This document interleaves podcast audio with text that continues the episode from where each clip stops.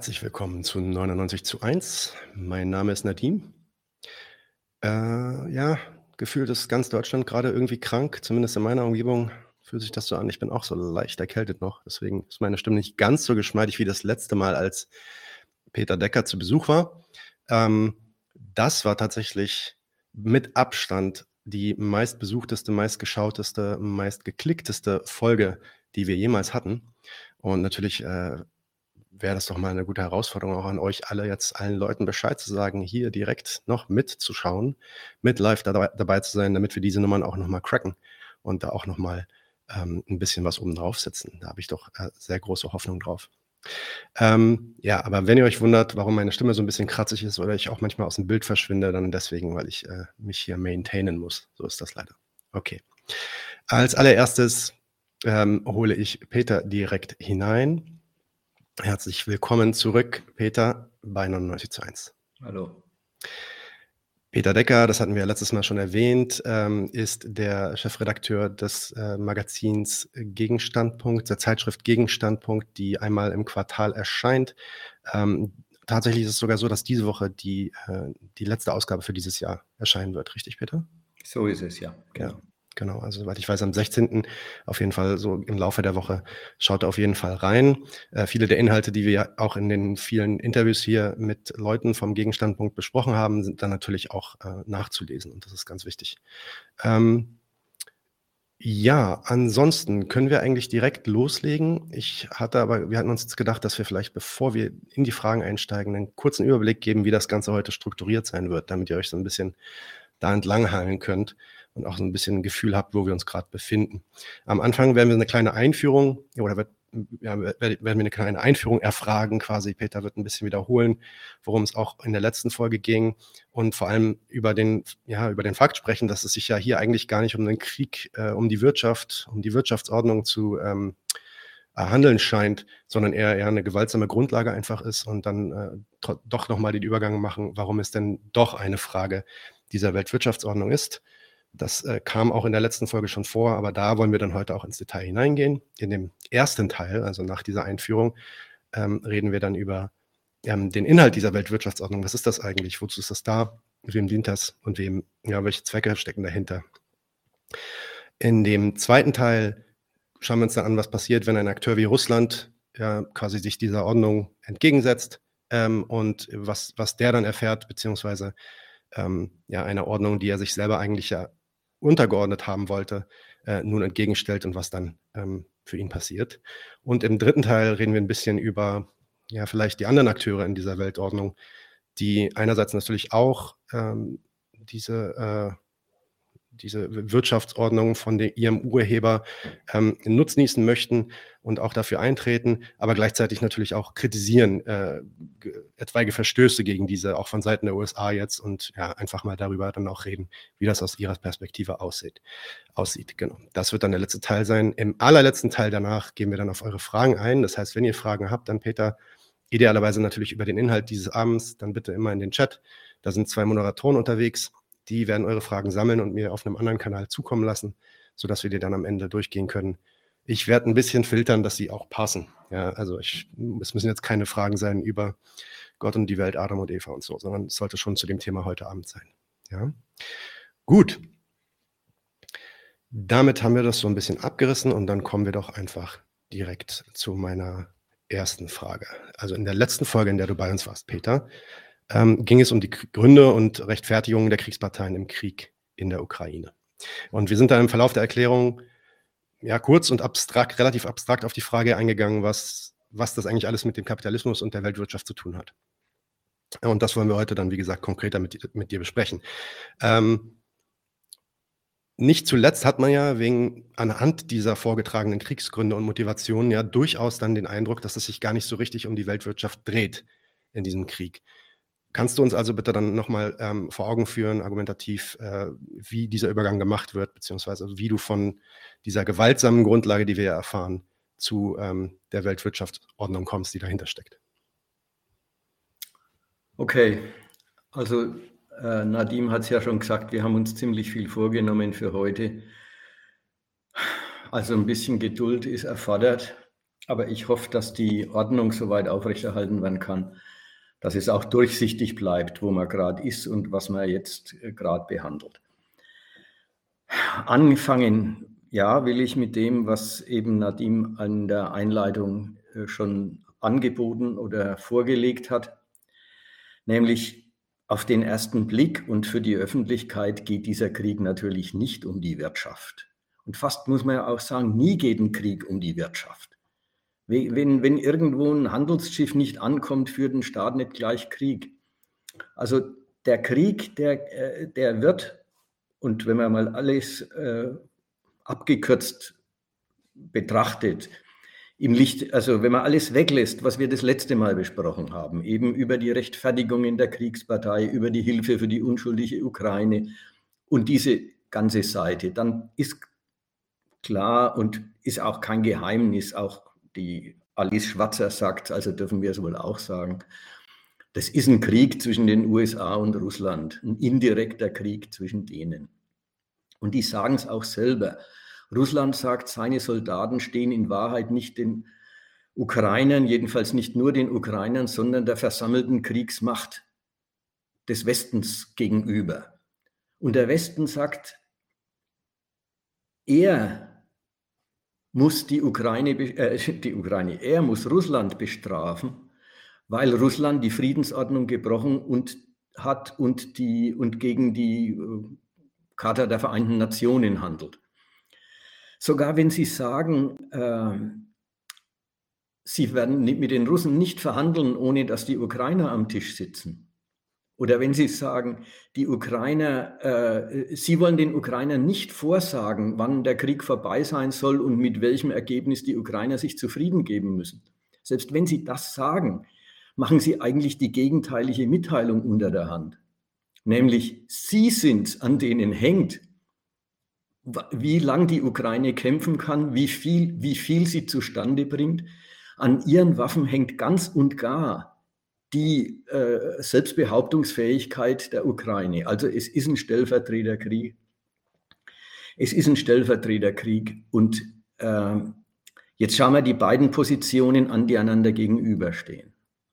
Russland sieht sich von dem äh, Vorrücken der, der NATO in Osteuropa. Und da wäre die Ukraine ein echter Schlussstein in dieser äh, ja, Vorwärtsabschreckung, die die NATO da betreibt, sieht sich in seiner Fähigkeit als autonome Weltmacht aus eigenem Recht zu handeln, selbst mit seinen Waffen Politik zu machen. Nicht bloß behindert, sondern echt bedroht. Bedroht darin, diesen Status zu verlieren und den an dem letzten Schlussstein dieser Einkreisung an der Ukraine, da stellt sich Russland auf und sagt so jetzt nicht mehr, ich erkämpfe mir erstens den Respekt des Westens und wenn ich den schon nicht kriege, dann wenigstens das Vorfeld Ukraine, damit die NATO nicht so leicht, also damit die Abschreckung der NATO nicht so vollständig gegen Russland funktionieren kann. Wobei Abschreckung, das muss, ja, muss man ja merken, Abschreckung ist ja selber nichts Feines. Wenn die von Friedensordnung reden und sagen, die Friedensordnung sichern sie mit der Abschreckung, dann gehen erstens diejenigen, die das tun, also die NATO-Staaten, aus von dem Gegensatz. Sonst braucht man ja nicht abschrecken, wenn man sich verträgt. Sie gehen aus von dem Gegensatz und in dem Gegensatz haben sie die Ambition, die, der anderen Seite, äh, die andere Seite so mit Waffen und Kriegsfähigkeit zu umstellen, dass für die andere Seite schon vor dem Krieg der Griff zu den Waffen die sichere Niederlage bedeutet. Das verhindert dann den Krieg. Das ist der ganze Gedanke der Abschreckung und die hat in diesem Fall auch versagt, muss man sagen. Russland hat sich eben nicht abschrecken lassen. Aber, und das ist jetzt das Eigentümliche an dem äh, Krieg, und da sind die Russen richtig, äh, die dementieren richtig gehend, dass dieser, äh, dass dieser Krieg irgendwie um die Wirtschaftsordnung geführt würde oder mit der Wirtschaftsordnung zu tun hätte. Die Russen nämlich seit 30 Jahren zum Kapitalismus bekehrt, äh, sind selber Teil der Wirtschaftsordnung und haben an ihr auch gar nichts Wesentliches auszusetzen. Jedenfalls bis zum Krieg hin nichts Entscheidendes auszusetzen gehabt. Ja, sie, sie machen, was alle kapitalistischen Staaten machen. Sie handeln, sie setzen, sie setzen auf die Verlässlichkeit von Verträgen. Sie benutzen fremdes Geld und geben eigenes Geld in fremde Hände. Sie respektieren fremdes Eigentum und bislang in den Krieg hinein waren sie noch vertragstreu, was ihre, äh, was ihre äh, Lieferverträge für die diversen Formen von Energierohstoffen betrifft. Nur eins lassen sie sich nicht, wollen sie nicht. Eine Unterordnung unter Amerika, das kommt für Russland nicht in Frage. Was ganz eigentümliches. Eine Unterordnung unter die Regeln der Weltwirtschaft, da haben sie gar kein Problem damit. Aber eine Unterordnung unter die Macht, die die Regeln der Weltwirtschaft setzt und durchsetzt und für ihre Gültigkeit sorgt, eine Unterordnung unter die kommt für das große Russland nicht in Frage. Da gibt es dann die Stellungnahmen der Art, äh, Russland kann nur auf gleichberechtigter Basis mit anderen verkehren und kann nicht Vassall äh, eben der Anglosachsen werden und so weiter. So reden sie dann. Was ist also die Stellung? Die Stellung heißt eigentlich, die Unterordnung unter die Weltwirtschaftsregeln, unter die Prinzipien der kapitalistischen, des kapitalistischen Weltmarkts ist ihnen kein Problem. Die Unterordnung unter die Vormacht der USA kommt aber nicht in Frage. Das sagt er jetzt nicht gleich wörtlich so, aber dem Gedanken nach sagt er eigentlich, das muss ich doch trennen lassen. Den Regeln des Weltmarkts gehorchen wir gern, aber der Vormacht der USA beugen wir uns nicht. Das ist eine eigentümliche Stellung. Was heißt eigentümlich? Das ist jedenfalls die Stellung, die wir jetzt erstmal festhalten müssen. Den, den, den, der Weltwirtschaft und ihren Prinzipien beugt man sich letzten Endes aus eigenem Interesse. Der Macht, die das alles sicherstellt, beugt man sich nicht. So, und dem steht jetzt der Westen gegenüber und der sagt vor allen Dingen eines. Der sagt, die Russen haben die Friedensordnung gebrochen und sind dadurch ja nicht bloß eine Bedrohung, sondern eigentlich die Aufhebung dessen, was unsere regelbasierte Weltordnung ist und braucht. Und von der leben wir doch. Die westlichen Staaten haben im Grund aus der genau entgegenges äh, haben genau den entgegengesetzten Standpunkt wie die Russen. Die sagen, die Weltwirtschaft und die Unterordnung unter unser Gewaltverbot lässt sich doch überhaupt nicht trennen. Wenn man so blöd reden will, die Russen kämpfen um die Trennung und der Westen besteht darauf, dass sich das nicht trennen lässt, dass das in eins fällt. Friedensordnung und Unterordnung unter unsere Weltwirtschaft ist dasselbe. Ein kleiner Ausflug noch an der Stelle. Das ewige Wort Friedensordnung. Ja, es hat den guten Klang, ähm, ja, ja, da verkehren die Staaten zivil miteinander. Da äh, fallen sie nicht übereinander her, da ist eben kein Krieg. Aber eigentlich ist es auch der, naja, jetzt sagen wir mal nicht marxistisch gebildeten Menschheit kein Rätsel, dass Frieden dasselbe ist wie durchgesetzte Gewalt. Man braucht bloß an den Frieden ein nationales Attribut hinhängen. Schon weiß jeder, dass das dasselbe wie Weltherrschaft ist. Wenn ich sage Pax Americana, ja, oder wenn man in der Geschichte liest, Pax Romana, ja, da weiß jeder, das war das römische Imperium, was auch sonst. Frieden zwischen lauter souveränen Staaten ist dasselbe wie durchgesetzte Herrschaft. Eben eines Staats oder eines Staatenblocks über andere. Und auf dieser Gleichung bestehen die. Schon gleich die USA. Die USA bestehen unmittelbar auf dem, äh, auf dem Doppelten. Diese Weltwirtschaftsordnung, diese Weltordnung und Weltwirtschaftsordnung ist unser Interesse. Und diese Gleichung, das ist ein bisschen ein Reiz, die lässt sich vorwärts und rückwärts lesen. Und darin wird schon die Doppeldeutigkeit dieser Ordnung ein bisschen erkennbar. Ich mache mal einen kleinen Punkt. schauen wir, wie wir weiterkommen. Ja, genau. Also da kam mir gerade der Gedanke, also bezüglich dieser Doppeldeutigkeit, dass du das vielleicht nochmal ausführst, weil am Ende könnte man da ja auch so eine, ja, so, so, so eine fortschrittliche, äh, so einen fortschrittlichen Standpunkt einnehmen und sagen, ja, gut, äh, das mag ja schon so sein. Die USA sehen ihre nationalen Interessen zusammenfallen mit der Unantastbarkeit der ähm, Weltkonkurrenzordnung. Da könnte man ja sagen, das ist doch gar nicht so schlecht, wenn es da so eine Ordnung gibt und dann gibt es da sogar noch einen, einen Supercop quasi, Team America, die kümmern sich dann mhm. darum, dass diese Ordnung dann auch ähm, instand gehalten wird.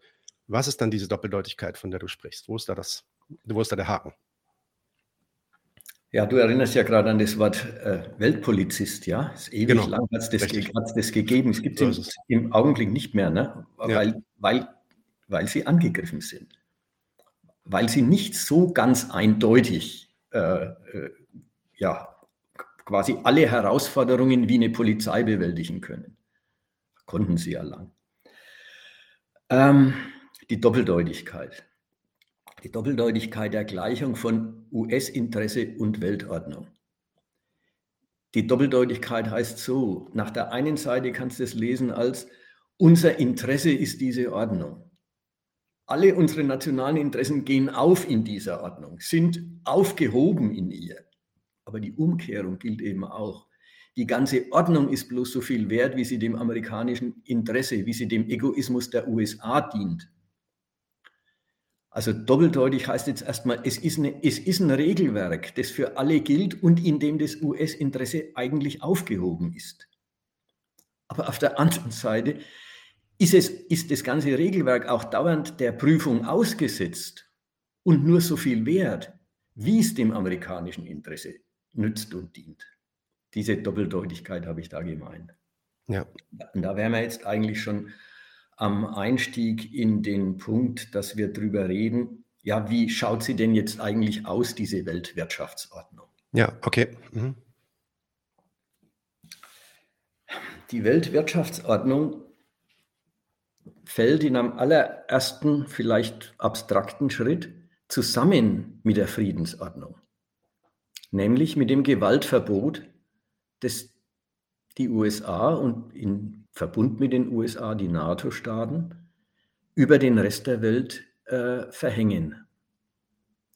Es darf keine autonom handlungsfähige Gewalt neben ihnen geben. Das heißt umgekehrt, die Staaten müssen in ihrem Verkehr miteinander, in ihrer Benutzung der anderen als Quellen des eigenen Reichtums, also in ihrem grenzüberschreitenden Geschäftsverkehr oder Verkehr, sagen wir mal erst, müssen sie sich auf die Benutzung ökonomischer Mittel und Hebel beschränken. Was sie nicht dürfen, ist, andere Staaten sich mit Gewalt dienstbar machen. Sie dürfen kaufen und verkaufen, sie dürfen investieren im fremden Land, sie dürfen dem, das fremde Land sich auch mit Kredit nutzbar machen. Aber eben nicht über dessen, ja, über dessen nationalen Willen hinweggehen. Das ist die Natur des Friedens, aber das ist zugleich ein Gebot. Nämlich, wenn ihr andere Nationen benutzen wollt, und das wollen natürlich alle, jeder macht den anderen zum Mittel seiner Bereicherung, seines Wachstums. Wenn ihr andere Nationen benutzen wollt, dann müsst ihr das über den Weg der ökonomischen Konkurrenz machen. Ihr müsst die anderen dadurch benutzen, dass ihr ihnen ja attraktive Geschäftsangebote macht. Und das könnt ihr nur, durch interne Leistungen. Nationen bereichern sich aneinander durch ja, die potente Ausbeutung ihrer nationalen Arbeitskraft. Und auf das, auf das sind sie als, in erster Instanz als den Weg verwiesen, wie sie ja, andere Nationen sich dienstbar machen. Sie müssen ihnen attraktive Ware anbieten, sie müssen ihnen wenn es ums Investieren geht, attraktive, profitträchtige Investitionsgelegenheiten auf ihrem Territorium anbieten. So und nicht anders äh, dürfen sie sich an anderen bereichern, sollen das aber auch. Da fallen, mir, da fallen mir jetzt zwei kleine Einwände ein. Also der erste vielleicht, der mir gerade spontan kam, ist ähm, dieses Gewaltverbot. Nun kann man ja in der, in der Welt sich durchaus umherschauen und äh, sieht dann andere Staaten, die auch über andere herfallen. Also äh, ohne das jetzt irgendwie äh, groß analysieren zu müssen, aber die Türkei, die äh, regelmäßig irgendwie Nordsyrien bombardiert, ähm, äh, Konflikte in Äthiopien und so weiter, äh, die, die, die laufen ja auch ähm, konstant ohne große Involvierung, sage ich mal, der USA zumindest scheinbar. Ähm, kannst du das vielleicht nochmal auflösen und dann bringe ich vielleicht danach meinen zweiten Einwand nochmal kurz. Ja, Gewaltverbot heißt erstmal, Staaten dürfen, na sagen wir so, jede, jeder Gewaltgebrauch eines Staats auf dieser Erde unterliegt einer amerikanischen Bewertung. Wenn die, und es ist amerikanisches Urteil, ob, ob, ob, ob, ob rauskommt, naja, das ist ein Beitrag zur Stabilität auf dem Globus, weil die Falschen klein gemacht werden. Oder ob rauskommt, das ist ein äh, Angriff auf die Ordnung in der Welt, weil die Richtigen äh, in, ihrem, in ihren Rechten beschnitten werden. Das liegt, obliegt amerikanischem Urteil. Deswegen gibt es eine ganze Reihe von Kriegen, die die Amerikaner einfach laufen lassen. Sagen wir mal den, der gerade in Äthiopien läuft den lassen sie einfach laufen, der interessiert sie nicht. Dann gibt es Kriege, die, die sehen sie nicht ungern. Wenn die Saudis in Jemen äh, einen Krieg führen gegen dort, dortige Aufständische, die irgendwie aus dem Iran unterstützt werden, dann ist den Amerikanern das Recht, wenn diese iranischen, iranisch unterstützten äh, äh, Leute, die ihren eigenen Staat machen wollen oder was immer, dass die klein gemacht werden.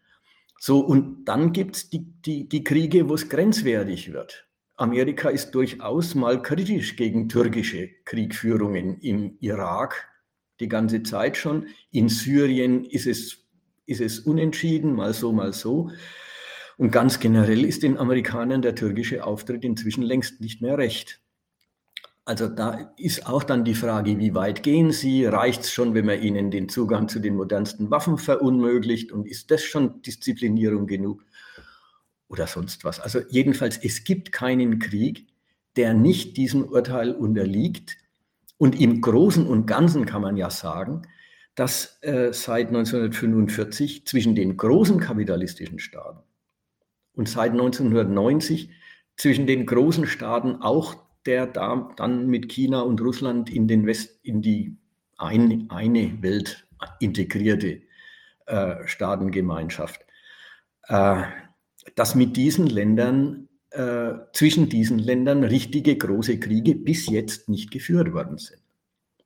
Also soweit hat das Gewaltverbot zwischen den großen kapitalistischen Staaten ja funktioniert. Mhm, okay. Und dann zu dem Gewaltverbot. Ähm, das, das war ja quasi die Gleichung. Gewaltverbot ist gleich Konkurrenzgebot, äh, die du erläutert hast. Ja, da werden dann, da werden dann halt diese Subjekte der Herrschaft, sage ich mal, diese anderen Staaten, ähm, dieser Konkurrenzordnung äh, unterstellt. Die werden dann auch dazu genötigt. Also wenn ihr Frieden wollt, dann müsst ihr es so machen. Ähm, da könnte man ja aber dann jetzt auch sagen, na gut, aber welthistorisch auch vielleicht verglichen zu den großen Kriegen von früher ist das doch eigentlich ein relativ harmloses Ding. Ähm, also wird ja zumindest jetzt niemand konkret erobert von den USA oder kolonial ausgebeutet, sondern alles, was sie sagen, ist, macht mal auf dem Markt mit.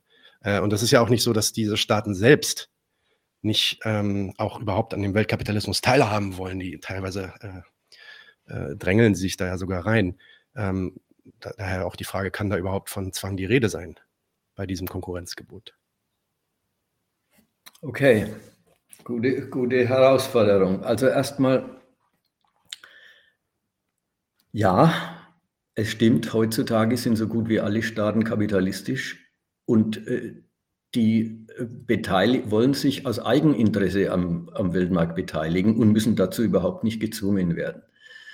Vielleicht lohnt sich daran zu erinnern, dass auch der Zustand ein Werk der USA ist. immerhin, es hat äh, 40 Jahre gedauert, bis ein Drittel der Erde äh, quasi zum Kapitalismus bekehrt worden ist und eben in dem im, im, in der Niederlage im Kalten Krieg den Versuch einer Alternative aufgegeben hat.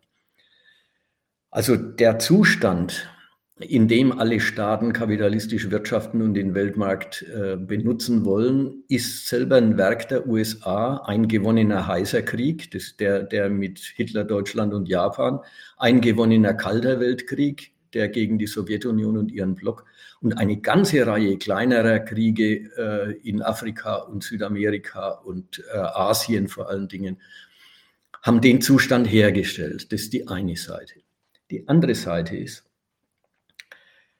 äh, dass die Weltordnung, wie wir sie jetzt da kennen und wo ich jetzt erstmal dieses Stichwort offene Märkte so in den Raum geworfen habe, dass diese Weltordnung nicht einfach Kapitalismus überhaupt ist, auch nicht Weltmarkt überhaupt.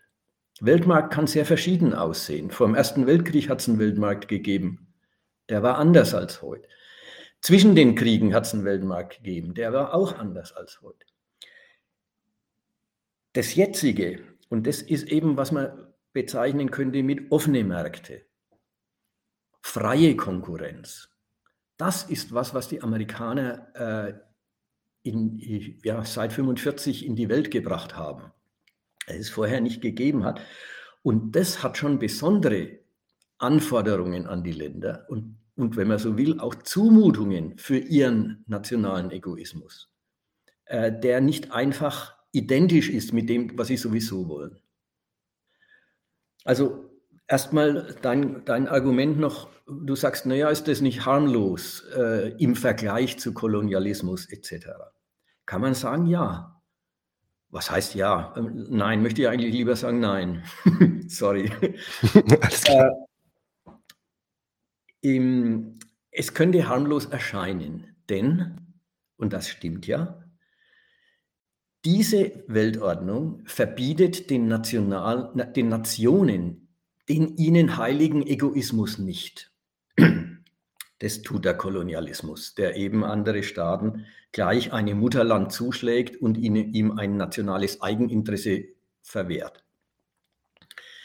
Nein, der nationale Egoismus der Länder wird nicht verboten, sondern nur, das kann man mit nur, da kann man jetzt Plus und Minus machen, nur auf einen bestimmten Weg verwiesen. Er wird in dem Sinn instrumentalisiert. Und da ist jetzt das Moment, wie das ausschaut, äh, wie, wie der instrumentalisiert wird, der ist, äh, der ist dafür äh, schon sehr wichtig. Nämlich mit offenen Märkten, da, da, ist, da ist eines ausgeschlossen, nämlich dass der, dass der Handel von den, von den Ländern, die den betreiben, politisiert wird. Soll heißen, man macht mit befreundeten Ländern einen Handel und der ist, ähm, ach, der ist privilegiert gegen andere, mit denen tauscht man nicht oder nur bestimmte Waren aus. Man macht Zölle gegen den einen und keine Zölle gegen den anderen. Die, die politische Organisation des, äh, des des, des grenzüberschreitenden Verkehrs so, dass die Nation ihren ökonomischen Nutzen davon sichert, die wird erstmal durch das Grundprinzip der modernen Weltwirtschaft, na sagen wir mal, ausgeschlossen. Und das Grundprinzip heißt, weiß nicht, wer das mal gelesen hat, es gibt diese erste Organis Organisation, hieß GATT, hieß General Agreement on Trades and Tariff andersrum, an Trade and Tariffs. Und das hat als Hauptprinzip die sogenannte Meistbegünstigung.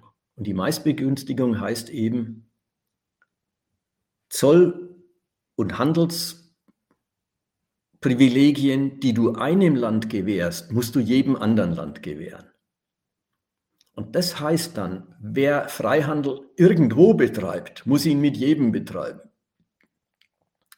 Und das, das setzt die Konkurrenz, die ökonomische Macht des Konkurrenten erst so richtig frei. Und da wären wir jetzt beim ersten Punkt äh, der, der, der, der Eigenschaft dieser Weltwirtschaftsordnung, nämlich den, der, der, der Regulierung des freien Handels. Und da ist klar, wenn Freihandel herrscht, also die Grenzen offen sind und der Ausländer mit dem Inländer zu gleichen Bedingungen oder im Wesentlichen zu gleichen Bedingungen konkurrieren kann, dann ist klar, dass die Nationen, in denen schon immer das Kapital daheim war, die schon viel Akkumulation mhm. hinter sich haben, die deswegen die technologischen äh, Fortschritte bei sich konzentrieren, dass diese Nationen, die kapitalistisch produktiver sind, natürlich immer den Konkurrenzvorteil gegenüber den Nationen haben, die noch wenig Kapital haben, die hinten dran sind, die nicht so produktiv sind. Also allein die Handelsregel, und da muss man jetzt darauf achten, das ist die Besonderheit an der ganzen Geschichte, Regeln, die für alle gleich sind, Regeln, die als Regeln niemanden privilegieren, sichern den zuverlässigen Erfolg der einen und den zuverlässigen Misserfolg der anderen, dadurch, dass sie eben die freie Konkurrenz äh, ja, die frei, den freien Vergleich der Kapitalproduktivitäten äh, äh, ja, auf die Tagesordnung setzen oder verlangen. Das heißt dann für die einen, sie können sich die Kaufkraft in den konkurrenzschwächeren Ländern aneignen, sich die, die, die Kaufkraft dort zum Mittel ihres Wachstum machen, Wachstums machen und äh, lassen natürlich umgekehrt den Ländern selber wenig Chancen zu Kapitalwachstum und, und äh, Konkurrenzerfolgen. Vielmehr werden die verwiesen im Großen und Ganzen auf äh, nichts anderes als die Methoden der Ausbeutung, die nichts kosten. Also wo man keine, wo man keine großen technologischen äh, äh, äh Investitionen tätigen muss, um die Arbeit produktiver zu machen. Das heißt dann für die ganze dritte Welt Ausbeutung und der nationale Reichtum, den die Staaten ja wollen, beruht dort ganz offen und direkt auf immer weniger Bezahlen, immer längere Arbeitstage, immer weniger äh, Freizeit, immer unerträglichere Arbeitsbedingungen. Oder aber, das ist die andere Hälfte, was diesen Ländern bleibt, Sie finden auf ihrem eigenen Territorium Naturschätze, Metalle oder auch agrarische äh, Produkte, die, die dort und nur dort wachsen. Und dann nutzen sie ein zufälliges, natürliches Monopol, um was zu verkaufen, was anderswo Geld wert ist. Aber das sind schon die Verlierernationen, die auf diese Mittel des Reichtums zurückgeworfen sind. Mach mal einen Punkt an der Stelle. Ja, ähm, ein Teil, also ich, meine nächste Frage wäre auch das gewesen, die hast du jetzt auch schon ähm, mit einer ersten Antwort vorweggenommen, nämlich genau die Frage, warum, also wie diese freie und gerechte Konkurrenz, ja, also ich sage erstmal freie Konkurrenz, die da eingesetzt wird, ähm, wenn man sich die so anguckt, könnte man vielleicht sagen, ja gut, ist ja, ist ja auch irgendwie korrekt, klar gibt es dann auch Verlierer. Du hast dann aber auch schon erklärt, ja, wie, wie wird diese beziehungsweise warum ist diese dann am Ende eben diese imperialistische Beherrschung? ähm, oder wird diese imperialistische Beherrschung gleich freigesetzt? Was für andere Aspekte gibt es da noch? Wir hatten da ja auch noch ein paar andere Sachen gesprochen, ähm, äh, zum Beispiel mit dem USI über die, ähm, die wirtschaftlichen oder die Wirtschaftskrieg-Aspekte. Äh, da gibt es ja auch noch andere Hebel, wie diese imperialistische Herrschaft umgesetzt wird. Kannst du da nochmal genauer drauf eingehen? Lass uns noch mal einen Augenblick warten damit. Okay. Ähm, wir waren jetzt bei dem freien Handel und den Handelsregeln, ja. Die, die sind für alle frei und da sagst du näher, dann gibt es auch Verlierer. Und jetzt ist das Wichtige, dass man hier sieht, äh, es ist nicht so, da gibt es halt mal Verlierer und einmal wird gewonnen und einmal wird verloren, wie bei Mensch, Ärger rede ich nicht oder irgend so einem, äh, halt bei Spielen. Monopoly, ja, genau. Äh, sondern die, die Organisation des Weltmarkts ist schon von der Art, dass es systematische Verlierer der Konkurrenz gibt und mhm. systematische Gewinner. Insofern ist es nicht einfach ein Verlieren und Gewinnen in einem Hin und Her, sondern es ist die, die, die, ja, die ganze Einrichtung stellt, äh, ja, macht die, macht die Länder mit der geringeren Konkurrenzfähigkeit zum Instrument des Reichtums der anderen. Und das ist was Bleibendes und nicht was, was eben mal so und mal so ausfällt. Jetzt vielleicht noch ein kleiner Ausflug. Ganz so ist es ja nicht, dass die Konkurrenz immer ganz frei ist. Natürlich ist jedes, jedes Land bemüht, äh, gerade wenn sie unzufrieden mit den Ergebnissen der Konkurrenz sind, und das sind im Grunde alle, auch die Erfolgreichen könnten sich immer noch viel größere Erfolge vorstellen. Und die Verlierer der Konkurrenz sowieso. Alle sind bemüht, mit den Mitteln ihrer politischen Hoheit, mit ihrer Gewalt, das eigene nationale Geschäftsleben konkurrenzfähiger zu machen gegen den Rest der Welt oder zu schützen gegen die überlegene Konkurrenz von außen. Das läuft, das geht mit Zöllen, das geht mit Subventionen, geht noch mit anderen Sachen, aber die sind jetzt mal egal. Und das führt dazu, dass eigentlich laufend alle möglichen Staaten dabei sind, die Handelsregeln auch wieder zu korrigieren. Jetzt ist es aber so, Gewaltverbot, Sie sind auf den zivilen Weg verwiesen. Also Sie sind darauf verwiesen, die, die Konkurrenzregeln, von denen Sie meinen, die benachteiligen Sie, zu verändern mit Ihren äh, Geschäftspartnern, also nicht mit den privaten Geschäftspartnern, sondern mit den Nationen, die eben auf der anderen Seite die Regeln setzen, um bessere, um bessere Bedingungen sich auszuhandeln. Und wenn dann ein Staat den anderen zu beeinflussen versucht, dass er, die, dass er Regeländerungen zustimmen soll, dann stellt sich der schöne Zirkel ein, dass diejenigen, die immer schon vorne dran waren, sich auch bei der Reformierung der Regeln zuverlässig durchsetzen.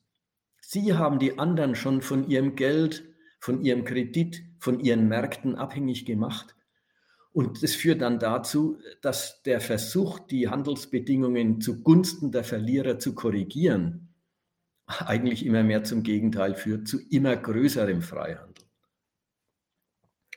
Also insofern hat dann das ganze System schon seine, äh, seine Notwendigkeit und auch seine Dauerhaftigkeit. Gut. Ähm, ein wichtiger Teil, den wir auch, den, wie gesagt, ich komme nochmal auf Usi zurück, aber auch auf das Gespräch, was wir mit dir hatten, ähm, ist natürlich dann auch die, die Frage um äh, ja, die, das Finanzkapital vielleicht und das Geld, äh, was auf der Welt so fließt. Das, das ist natürlich auch ein Machtmittel. Ähm, und natürlich ist ich, mir ist schon bewusst, dass das jetzt vielleicht ein Riesenkapitel ist, was man damit aufmacht. Vielleicht müssen wir nicht ins Detail gehen, aber vielleicht kannst du noch mal ein, zwei Sätze dazu sagen wie sich das eingliedert, ähm, beziehungsweise diese ähm, imperialistische Herrschaft auch nochmal untermauert. Ja, und die ist überhaupt erst fertig und vollständig. Und der ganze Kern, um den es hier geht, da ist der erste Bereich, den wir jetzt besprochen haben, die Handelsregeln und der Freihandel. Das ist nur die, das ist nur die Basisstufe. Ja, die gibt es. Es geht um den Erfolg auf dem Weltmarkt mit Kauf und Verkauf. Wer kassiert das Geld, wo landet, das ist schon wichtig. Aber die Ebene des Kredits als den zweiten Punkt und die Ebene der nationalen Gelder, der Währungen, der dritte Punkt, die erst machen dieses Herrschaftssystem so richtig wasserdicht. Fangen wir mal mit dem Kredit an. Kredit, auch das, auch da, da haben wir wieder was ganz Allgemeines. Alle kapitalistischen Staaten und alle privaten Kapitale wirtschaften mit Kredit. Kein Kapitalist in der Welt wartet ab, dass das von ihm investierte Geld in irgendein Geschäft zurückfließt mit Gewinn und er kann erst dann wieder investieren, wenn das Geld wieder da ist. Jeder greift dem vor, nimmt Kredit und investiert mit, investiert mit fremdem Geld, investiert Schulden, die er macht. Er antizipiert sozusagen in seinen Schulden, antizipiert er den Erfolg, den er anstrebt und beschafft sich damit gleich das Mittel, mit dem er ihn anstrebt. Das hat natürlich den Effekt, der Erfolg muss auch eintreten. Wenn der Erfolg nicht eintritt, ist der Kapitalist pleite. Er hat Schulden aufgenommen, muss Zinsen zahlen und kann sie nicht bedienen, dann ist er weg vom Fenster, wird enteignet. An dem Punkt unterscheiden sich jetzt die Staaten und da ist, haben wir, kommen wir wieder zum Punkt vorher mit den Handelserfolgen und Misserfolgen. In den Ländern, in denen äh, die in, in, in den Ländern, die in der Regel Konkurrenz überlegen sind, die die größere kapitalistische Produktivität aufweisen, in den Ländern bewährt sich der Kredit auch im Großen und Ganzen.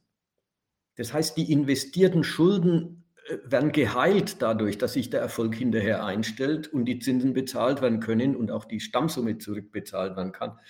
Obwohl das gar nicht die Regel ist, sondern in der Regel besteht es, äh, geht das ganze Geschäft so, dass weil die Zinsen bezahlt werden können, ist die Firma kreditwürdig und kann immer mehr Kredite aufnehmen. In den Ländern, die in der, die in der Konkurrenz unterlegen sind, scheitern Kredite öfter.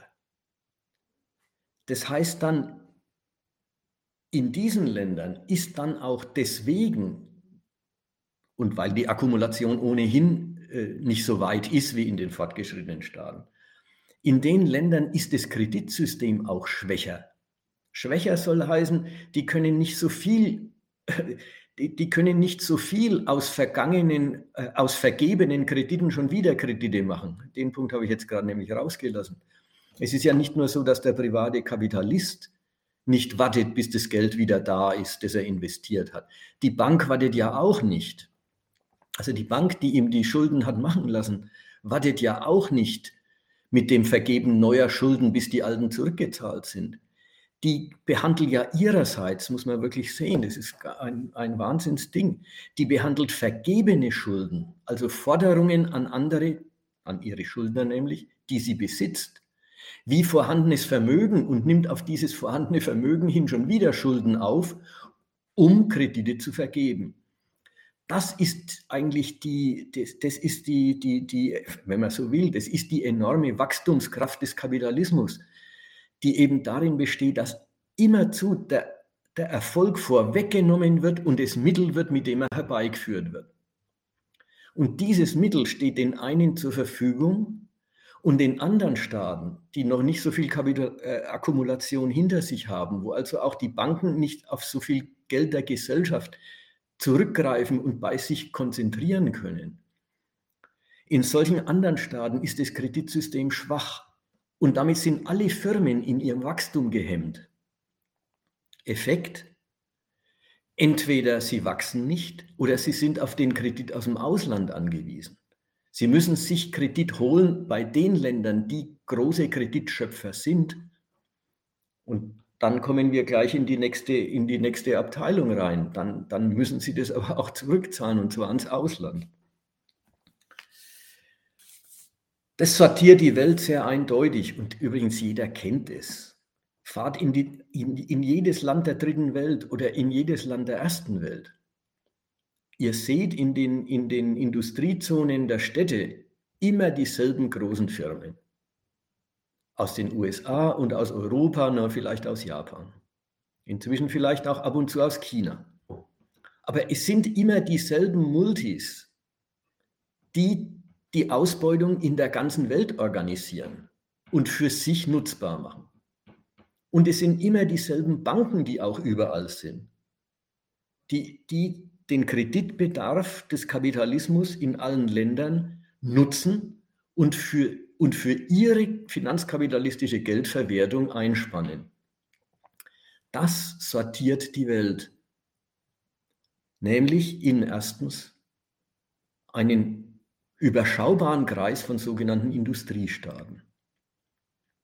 Das sind die Länder der Europäischen Union, der USA und, und Kanada, Japan, naja, und dann wird schon dünn. Australien, Neuseeland vielleicht, China natürlich. In den Ländern ist das Kapital zu Hause. Die haben ein funktionierendes, blühendes Kreditsystem, aus dem immer neuer Kredit wirklich autonom geschöpft wird und damit mit, mit dem man sich die Welt zunutze macht. Die zweite Kategorie von Staaten sind sogenannte Schwellenländer. Die machen sich nicht ohne Erfolg zum Anlageplatz von Auslandskapital. Ich denke jetzt hauptsächlich an Länder wie Brasilien. Aber auch China kommt in seinem ganzen Entwicklungsgang von daher. Die machen sich zum Anlageplatz von fremden, von, von Auslandskapital, haben auf die Weise durchaus ein kapitalistisches Wirtschaftsleben daheim, aber bleiben im Wesentlichen auf ewig Verwertungsstätten fremder Vermögen. Na, und dann gibt es die dritte Kategorie, das sind die armen Länder, auf die sich ein entsprechendes kapitalistisches Interesse allzu wenig richtet. Und diese Hierarchie von Staaten, die ist verdammt unerschütterlich. Und zwar eben deswegen, die, die Gründe habe ich jetzt eigentlich angeführt.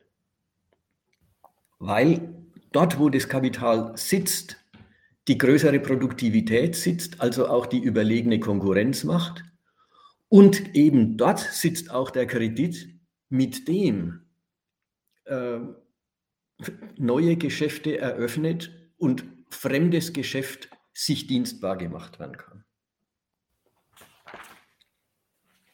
Ich rede so dahin. Vielleicht, vielleicht ein kurzer Einspruch äh, oder auch, auch nochmal ein Widerspruch, der mir da kurz eingefallen ist die, diese, ähm, diese Staatenhierarchie ist schon relativ unerschütterlich, aber sie ist ja nicht vollends unerschütterlich. Also so ein China kann sich ja dann ja doch irgendwie innerhalb von 50 Jahren irgendwie aus dieser Ordnung befreien. Ist jetzt noch nicht ganz oben, aber schon ziemlich nah dran an ganz oben. Also da passiert ja dann doch was. Ja, erstens, da kommen wir ganz am Schluss ja auch nochmal drauf. Mhm, genau. Gerade wenn wir jetzt an dem Punkt unerschütterlich sind, musste sagen, oder möchte ich auf deinen Gedanken sagen, äh, naja, dann braucht es auch schon sowas wie China. Dafür braucht es auch schon sowas mhm. wie China. Mhm. 1,4 Milliarden Menschen. Viermal so viel wie die USA, mehr als viermal so viel als wie die USA. Ein Riesenland. Ein Land, das über 50 Jahre äh, sich so weit äh, die politische Souveränität über das Wirtschaftsleben gesichert hat, das ist übrigens das ganze Kommunistische an der kommunistischen Partei, dass sie es den privaten Kapitalisten, die im Land entstanden sind, auf Kommando der Partei hin übrigens, äh, dass sie, dass sie diesen Kapitalisten nicht erlaubt haben, die ganze Welt als Anlageplatz zu betrachten und das Geld immer überall dorthin zu tragen, wo sich es am günstigsten und am sichersten verwertet. Nein, da war dann schon eine nationale Pflicht, investiert hier. Und wenn ihr euch auswärts wo einkaufen wollt, dann nur, wenn die Partei meint, diese oder jene Technologie sich einzukaufen, ist nützlich, diesen oder jenen Hafen sich zu beschaffen, ist gut, weil der dem chinesischen Export dient. Also muss man erst mal sehen, äh, nicht nur die Größe und vor allem, ja, was ich noch vergessen habe, noch vielleicht das Allerwichtigste, ein Milliardenvolk gleichzeitig produktiv machen, dass es wirklich kapitalistische Ware hervorbringt, die konkurrenzfähig ist, und gleichzeitig so arm zu halten, dass sie ein Zehntel des Lohns äh, kassieren, den man in Europa zahlt. Und damit dem Weltkapitalismus ein so ein unschlagbares Angebot zu machen, äh, dass die Kapitalisten sich auch damit abgefunden haben, dass sie zum Beispiel überall, wo sie Firmen gründen wollten, Joint Ventures mit chinesischen äh, Firmen eingehen mussten, ja. dass sie Technologietransfer hinnehmen mussten, dass sie über Jahrzehnte hinweg Patentverletzungen zwar beklagt, aber nicht wirklich bekämpft haben. Da merkt man, dieses unschlagbare Angebot muss es schon sein, damit ein Land sich so rauswirtschaften kann. Mhm. Also es war jetzt ein Exkurs zu dem Thema, äh, äh, so unerschütterlich, so unrevidierbar ist die Hierarchie der kapitalistischen Staaten doch nicht. Stimmt schon, aber dann braucht es auch sowas wie China. Das kann mhm. nicht jeder. Mhm. Okay, Peter, wir sind jetzt in der zweiten, äh, nein, wir sind, entschuldige Dritten, Im dritten Unterpunkt sind wir. Dritten Unterpunkt, zweite Abteilung, genau.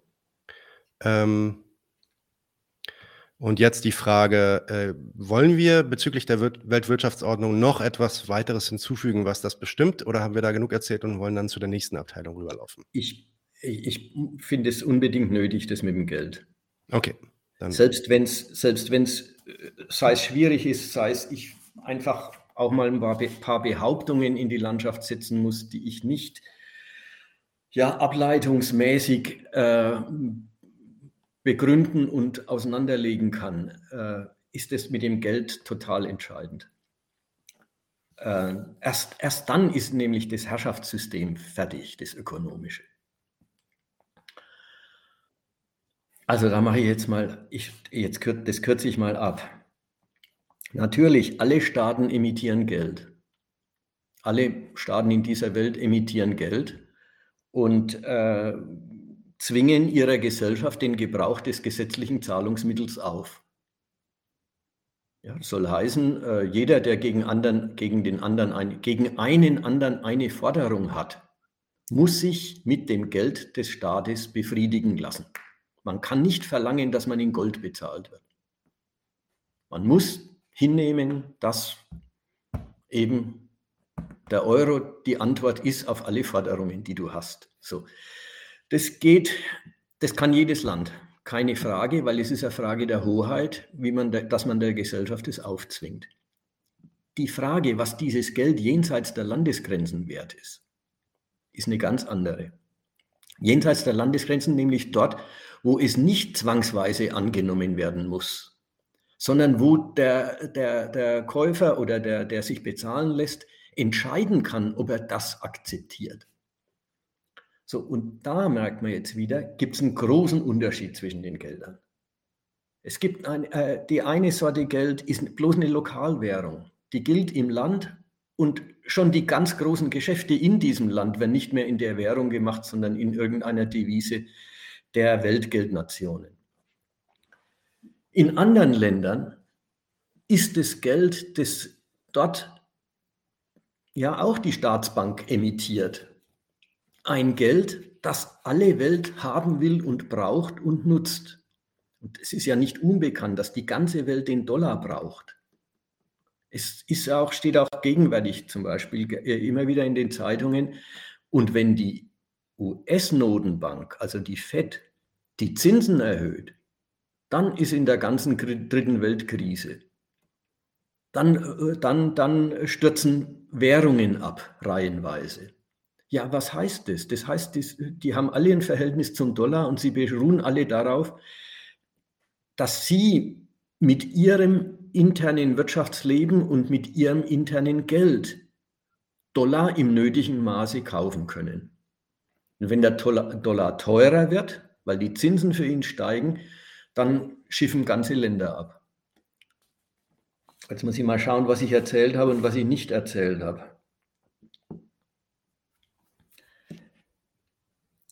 Ja, wichtig ist Folgendes. Die potenten Nationen, die so gute Gelder emittieren, und da ist eigentlich nur an den Dollar und so richtig an den Euro zu denken.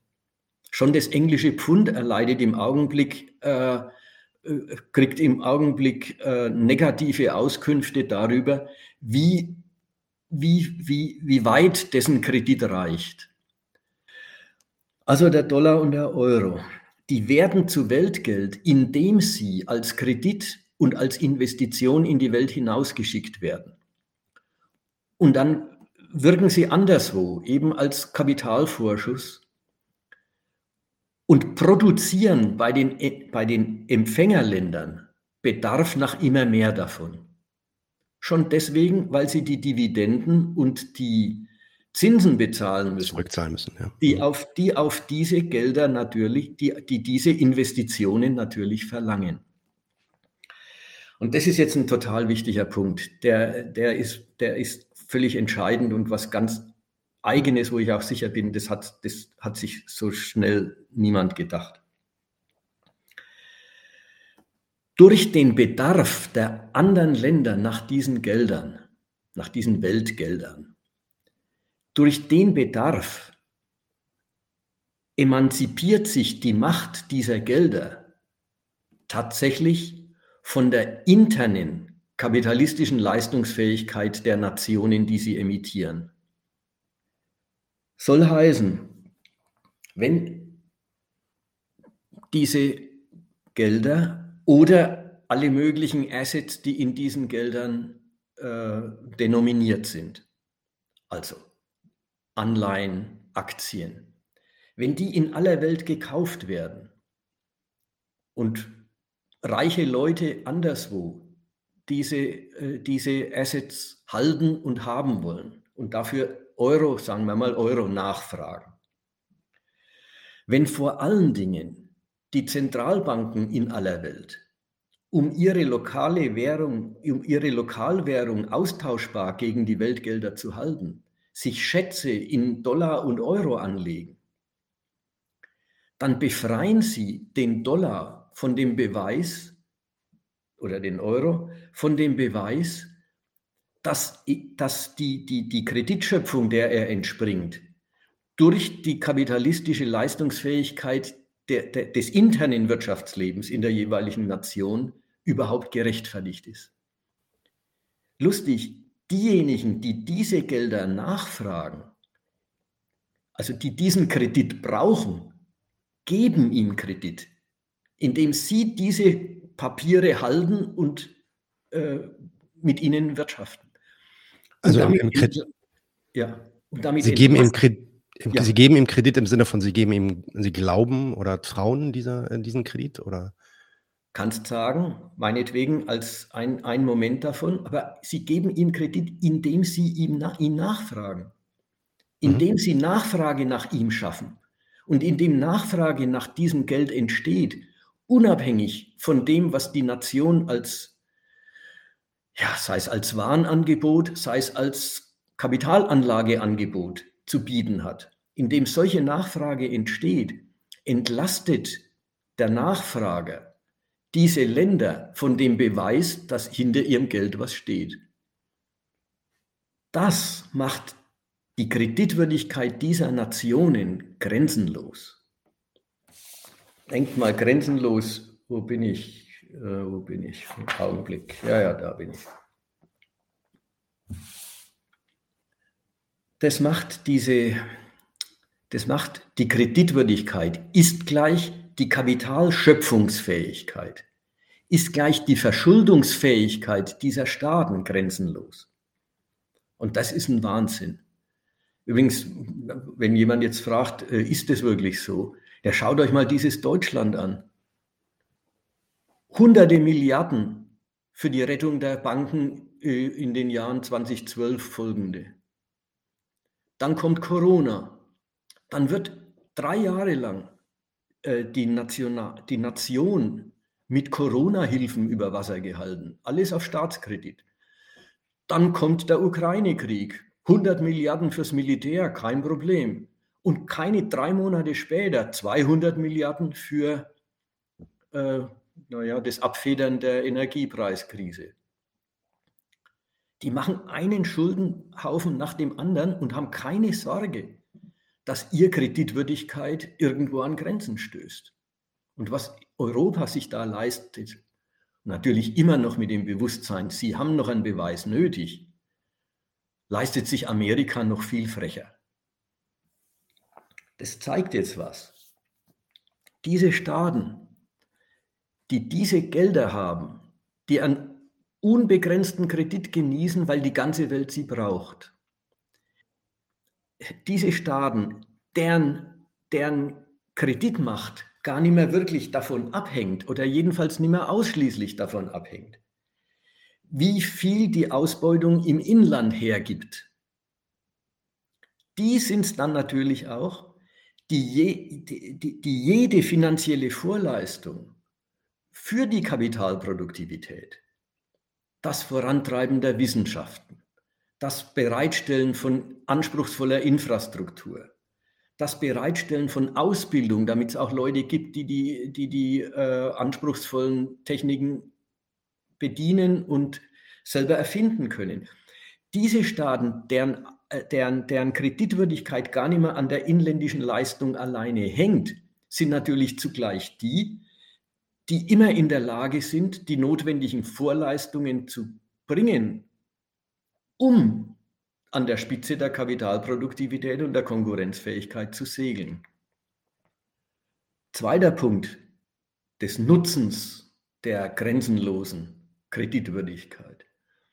Solche Staaten können dann auch, wenn ihre Wirtschaft mal in die Krise gerät, mit Staatskredit einspringen, Kredit, der gar kein, Kapital, Vorschuss für neues Kapitalgeschäft ist, sondern eigentlich bloß Ersatzleistung für misslungene Geschäfte. Und ihre Wirtschaft über Wasser halten, sozusagen die Krise rauskaufen und anderen Staaten, die sich sowas nicht leisten können, die Kapitalvernichtung, die in der Krise immer fällig ist, aufhalten. Ja, auch da, das ist alles Tagespolitik. Dass die Deutschen sich jetzt gesagt haben, sie legen dieses 200 Milliarden Programm auf, mit dem sie äh, die, die angestiegenen Energiepreise für Staat und äh, für Volk und Wirtschaft abfedern. Der hat in der EU schon große, große, äh, un, großen Unmut äh, äh, erregt, weil die Partnerstaaten sagen, wir können uns das nicht leisten und es ist eine hm. unfaire Weise, die deutsche Wirtschaft gegenüber den Partnern ja, zu bringen, was wir nicht, das heißt dann auch bei uns Deindustrialisierung äh, bewirkt, bewirkt. Und nicht zuletzt, und das ist jetzt das Wichtigste und Letzte von diesen Leistungs, Leistungen, die mit der grenzenlosen Kreditwürdigkeit der Weltgelder verbunden ist. Nicht zuletzt können solche Staaten sich auch das Militär und die, die, die Investitionen für die Entwicklung modernster Waffentechnik und eben dann auch die Waffen leisten, mit denen sie den anderen Staaten den Frieden aufzwingen, den die geben müssen.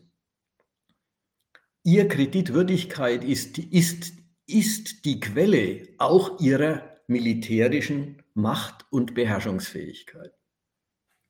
Man kann da nochmal einen Rückblick drauf halten. Der, der, der macht erst deutlich, was das für ein, äh, für, ein, für, ein, für ein irres Wesen ist. Die Fähigkeit, sich alle erforderlichen Gewaltmittel zu le leisten zu können, um andere Staaten zu dem Frieden zu zwingen, von dem ich gerade geredet habe. Diese Fähigkeit beschaffen ihnen die anderen Staaten durch ihre Angewiesenheit und ihren Gebrauch der Weltwährung, die diese Staaten imitieren. Und da merkt man, jetzt, da merkt, jetzt, jetzt kommen wir langsam an den Punkt, das ist ein Herrschaftssystem, ein ökonomisches Herrschaftssystem, so wie es eingerichtet ist, reproduziert der Bedarf der anderen Staaten nach den Dollars und den Euros. Die Macht der USA und ihrer Partner die anderen Staaten in der Rolle zu halten, in der sie diese, in der sie diese Angewiesenheit haben. Und da merkt man eben auch noch was, äh, auch da ein schöner Kreisverkehr. Der Bedarf der anderen Staaten nach diesen Währungen verschafft den USA und ihren Partnern die Finanzmacht, um sich alles nötige Militär zu leisten, um diesen Frieden sicherzustellen.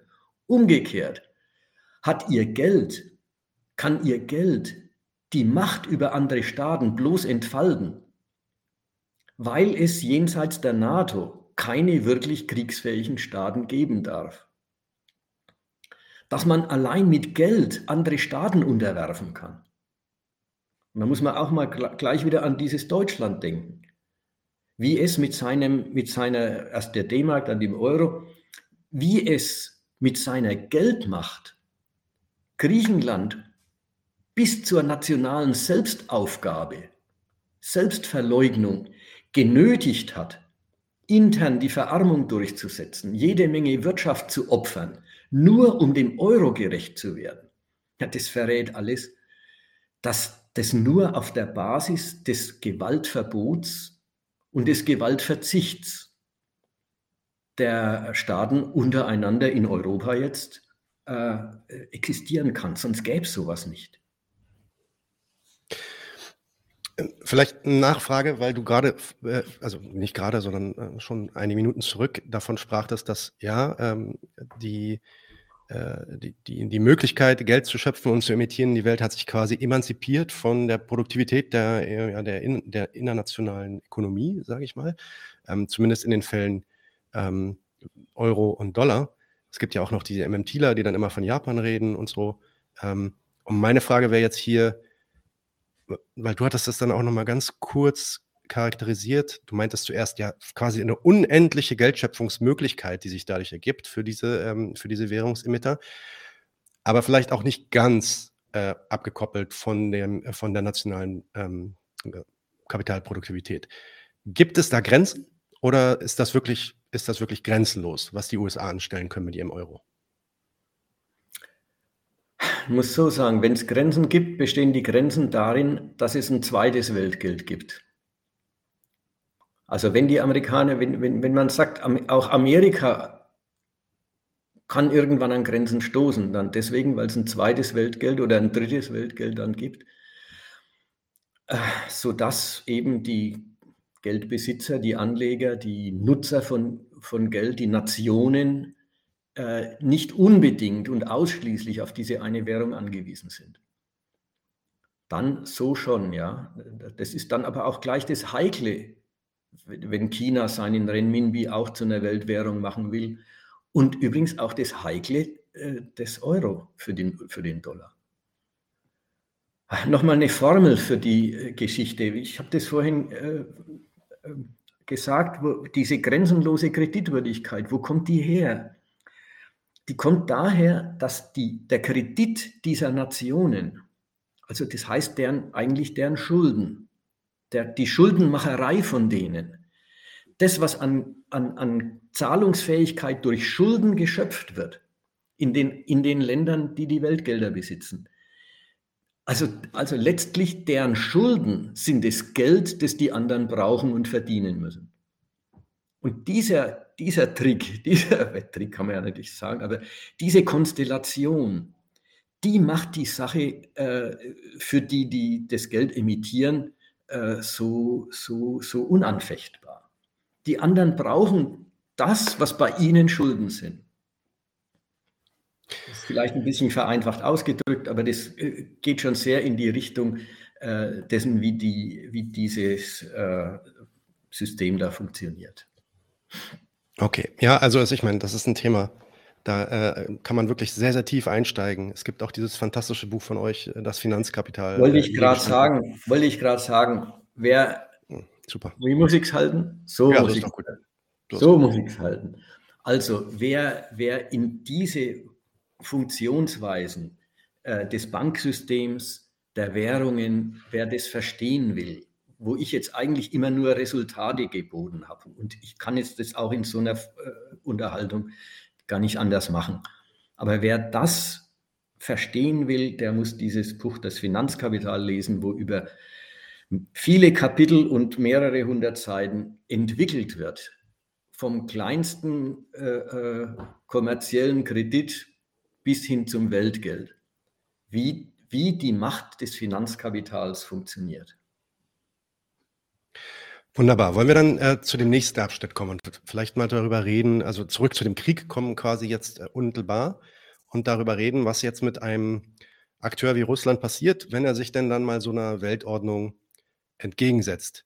Ähm, und, und zwar versucht sich da auch auf gewaltsamen Weg äh, durchzusetzen gegenüber dieser Weltordnung. Ähm, womit sieht sich Russland dann konfrontiert?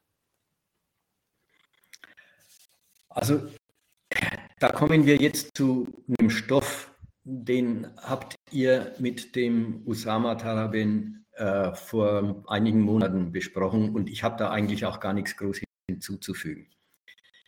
Interessant für meinen heutigen Ansatz, für mein, meinen Anlauf äh, ist derselbe Stoff, äh, weil er eigentlich wie, wie die Probe aufs Exempel funktioniert. Ich habe jetzt zu darzulegen versucht, dass diese Weltwirtschaft wirklich ein ökonomisches Herrschaftssystem ist, dem die Länder des Globus auch nur sehr schlecht oder eigentlich gar nicht entkommen können. So, und jetzt haben wir eben mit Russland die quasi praktisch den Beweis ex negativo. Da sagt ein Land, Es will gar nicht aus der Weltwirtschaft austreten. Aber es will sich die, ja, Präsident Putin sagt, Desouveränisierung, also des Abkaufens der Souveränität, des weggenommen Kriegen der, der, der souveränen Handlungsfreiheit, das will er sich nicht bieten lassen. Und jetzt kriegt er präsentiert, was für einen ungeheuren Widerspruch Russland sich da leistet. Wenn es äh, auf der einen Seite ein normaler Teilhaber an der kapitalistischen Weltwirtschaft, so wie sie heute als amerikanische Weltordnung existiert, äh, sich einrichten will und sich andererseits der Vormacht der USA nicht beugen will. Er kriegt nämlich zu spüren, dass er sich mit seiner ganzen Wirtschaft den USA und ihrem Regelwerk längst unterworfen hat. Das kriegt er zu spüren, indem die Amerikaner und die Europäer, übrigens im Wirtschaftskrieg vor allen Dingen die Europäer, den Russen praktisch äh, äh, das Mitmachen an der Weltwirtschaft, auf die die sich eingelassen haben, auf die sie angewiesen sind, äh, verunmöglichen. Naja, das geht, muss ich jetzt nicht groß wiederholen, das geht durch die Enteignung der Devisenreserven der Russen. Das geht äh, durch äh, den Ausschluss aus dem Zahlungsverkehrssystem SWIFT. Und es geht natürlich vor allen Dingen durch die Stornierung aller Handelsbeziehungen, die sie mit Russland machen. Und da zeigt sich, was es heißt, die Weltwirtschaft als nationalen Besitzstand zu haben und handhaben zu können. Die Amerikaner und die Europäer müssen gar nicht viel machen. Sie verbieten schlicht ihren nationalen Geschäftsleuten und ihren nationalen Banken und Börsen mit russischen äh, Geschäftspartnern Geschäfte zu machen. Die Banken sitzen alle auf ihrem Gelände, sie unterliegen alle ihrer, ihrer Hoheit. Und, und wenn Banken auf dem amerikanischen und an dem europäischen Boden mit Russland nicht mehr handeln dürfen, dann ist Russland weitgehend aus der Weltwirtschaft ausgeklinkt. Dann, ist, äh, dann sind ihre Naturbodenschätze nichts mehr wert und ihr Staatshaushalt ist in größter Not und ihre Wirtschaft äh, hat Krise. Da, also die zeigen sehr, was es heißt, äh, die Weltwirtschaft, also die Wirtschaft aller Staaten, ist nationaler Besitzstand der USA und ihrer privilegierten Partner. Wenn wir an dem Punkt weitermachen, Probe aufs Exempel, kann man sagen, der Wirtschaftskrieg zeigt dann auch, dass nicht nur die Russen, sondern auch andere Staaten diesem System unterworfen sind und ihm nicht entkommen. Die NATO und also die in der NATO versammelten Länder haben nämlich gemerkt, dass ihr Sanktion, Sanktionsregime gegen die Russen sei volle Wirkung, sei volle Zerstörungsmacht gar nicht entfaltet, wenn es noch andere Länder auf dem Globus gibt, die mit den Russen Handel treiben, die ihnen statt ihrer das Öl abnehmen und anderes. Und jetzt läuft, jetzt läuft eine äh, diplomatische und äh, weltpolitische Kampagne, den Russen und den Indern vor allen Dingen eben äh, das Mitmachen an den Sanktionen abzuverlangen und sie dafür einzuspannen, gegen Russland, äh, also an der Zerstörung Russlands oder der russischen Wirtschaft mitzumachen. Jetzt wissen wir, die, Chine die, Chinesen und die Inder und auch andere, eben vor allen Dingen die anderen Partner aus den BRICS-Staaten, das sind eben die Großen unter den Schwellenländern, die verweigern politisch die Unterstützung für dieses Sanktionsregime. Aber sogar wenn sie es politisch verweigern, tut allein die Drohung mit Sekundärsanktionen, also Sanktionen, die auch sie treffen könnten, wenn sie sich den, äh, der, der Exklusion Russlands nicht anschließen. Sogar die, allein die Drohung tut ihr Wirkung. auch China, auch Indien sind so angewiesen auf die Märkte in Europa und Amerika, auf die Kreditbeziehungen zwischen ihnen und Europa und USA, dass sie allein schon bei der Drohung, das könnte sie auch, also auch, Sekundärsanktionen könnten auch sie treffen, vorsichtig werden. Und wenn die Staaten protestieren wie nichts, sind ihre Banken und ihre Unternehmen schon lang bereit, im Umgang mit Russland vorsichtig zu werden und darauf zu achten, dass sie im Westen nicht anecken, weil sie sich letzteres viel schlechter leisten könnten, können, könnten als, den, als die Beschädigung ihrer Geschäftsbeziehungen zu Russland.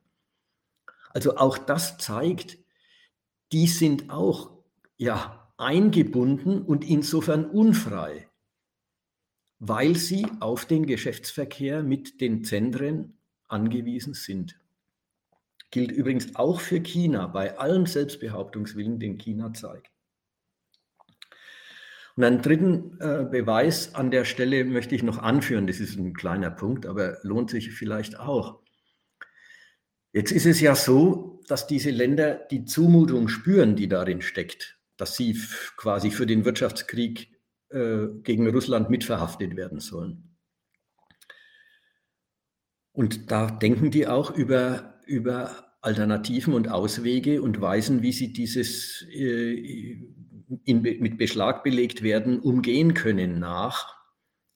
Zum Beispiel denken Sie nach über Zahlungsverkehrssysteme, die eben das SWIFT umgehen können. Das ist natürlich immer das schlechtere System, das das umgehen muss, weil SWIFT das eingeführte ist und darüber laufen alle Banken und wer jetzt was Neues aufmacht, ist erstmal allein und muss schauen, wen er dafür überhaupt noch kriegt. Aber das ist noch nicht einmal die ganze, die ganze Geschichte. Der, äh, der Hammer besteht darin, dass die Staaten, die solche alternativen Zahlungsverkehrssysteme ausprobieren oder zu installieren versuchen, dass die selber gar nicht so begeistert sind davon und auch nicht so recht weit kommen damit, dass es auch für sie eine Ersatz- und Notlösung ist und bleibt. Und zwar aus folgendem Grund weil ihre Währungen, die sie da gegeneinander austauschen, dann eben doch bloß ihre Währungen und nicht Weltgeld sind. Nehmen wir, fragen wir mal, was ist denn eine Währung vom Ausland ausgesehen? Ein nationales Geld vom Ausland ausgesehen ist eigentlich eine Anweisung auf das, was es in dem Land zu kaufen gibt. Entweder Waren oder Fabriken. Also entweder den geschaffenen Reichtum oder die Reichtumsquellen. Aber es ist immer nur das, was es in dem Land zu kaufen gibt. Das limitiert den Austausch zwischen den Nationen.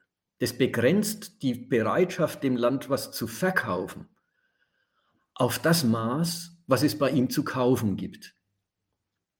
Und damit ist das, was man da kaufen kann, was man dann also erwirbt, ja, begrenzt auf eben die Potenzen dieses Landes und nicht Weltgeld. Das, was man da erwirbt, ist eben nicht das Mittel, um an alles, was es in der kapitalistischen Welt gibt, ranzukommen. Es erlaubt nicht den Vergleich der rentabelsten Anlageplätze, sondern eben nur die, die Investition in diesem anderen Land. Und das widerspricht dem kapitalistischen immer mehr.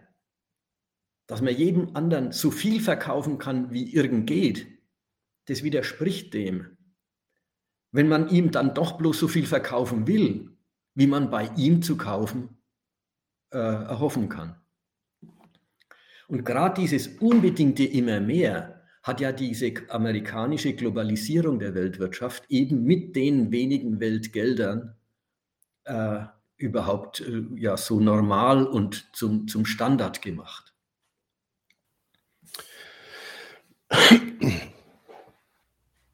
Womit wir dann ja eigentlich auch dann schon bei dem nächsten Teil angekommen sind, wenn ich das richtig verstanden habe, weil genau das ist ja auch das, was dann diese, äh, ja, also wir haben gerade über Russland gesprochen, aber auch über China oder eben die BRICS-Staaten, was diese dann auch monieren und die versuchen ähm, eben diesen Disconnect dann hinzubekommen zwischen dieser Weltordnung und der amerikanischen Vorherrschaft, die äh, damit in eins geht.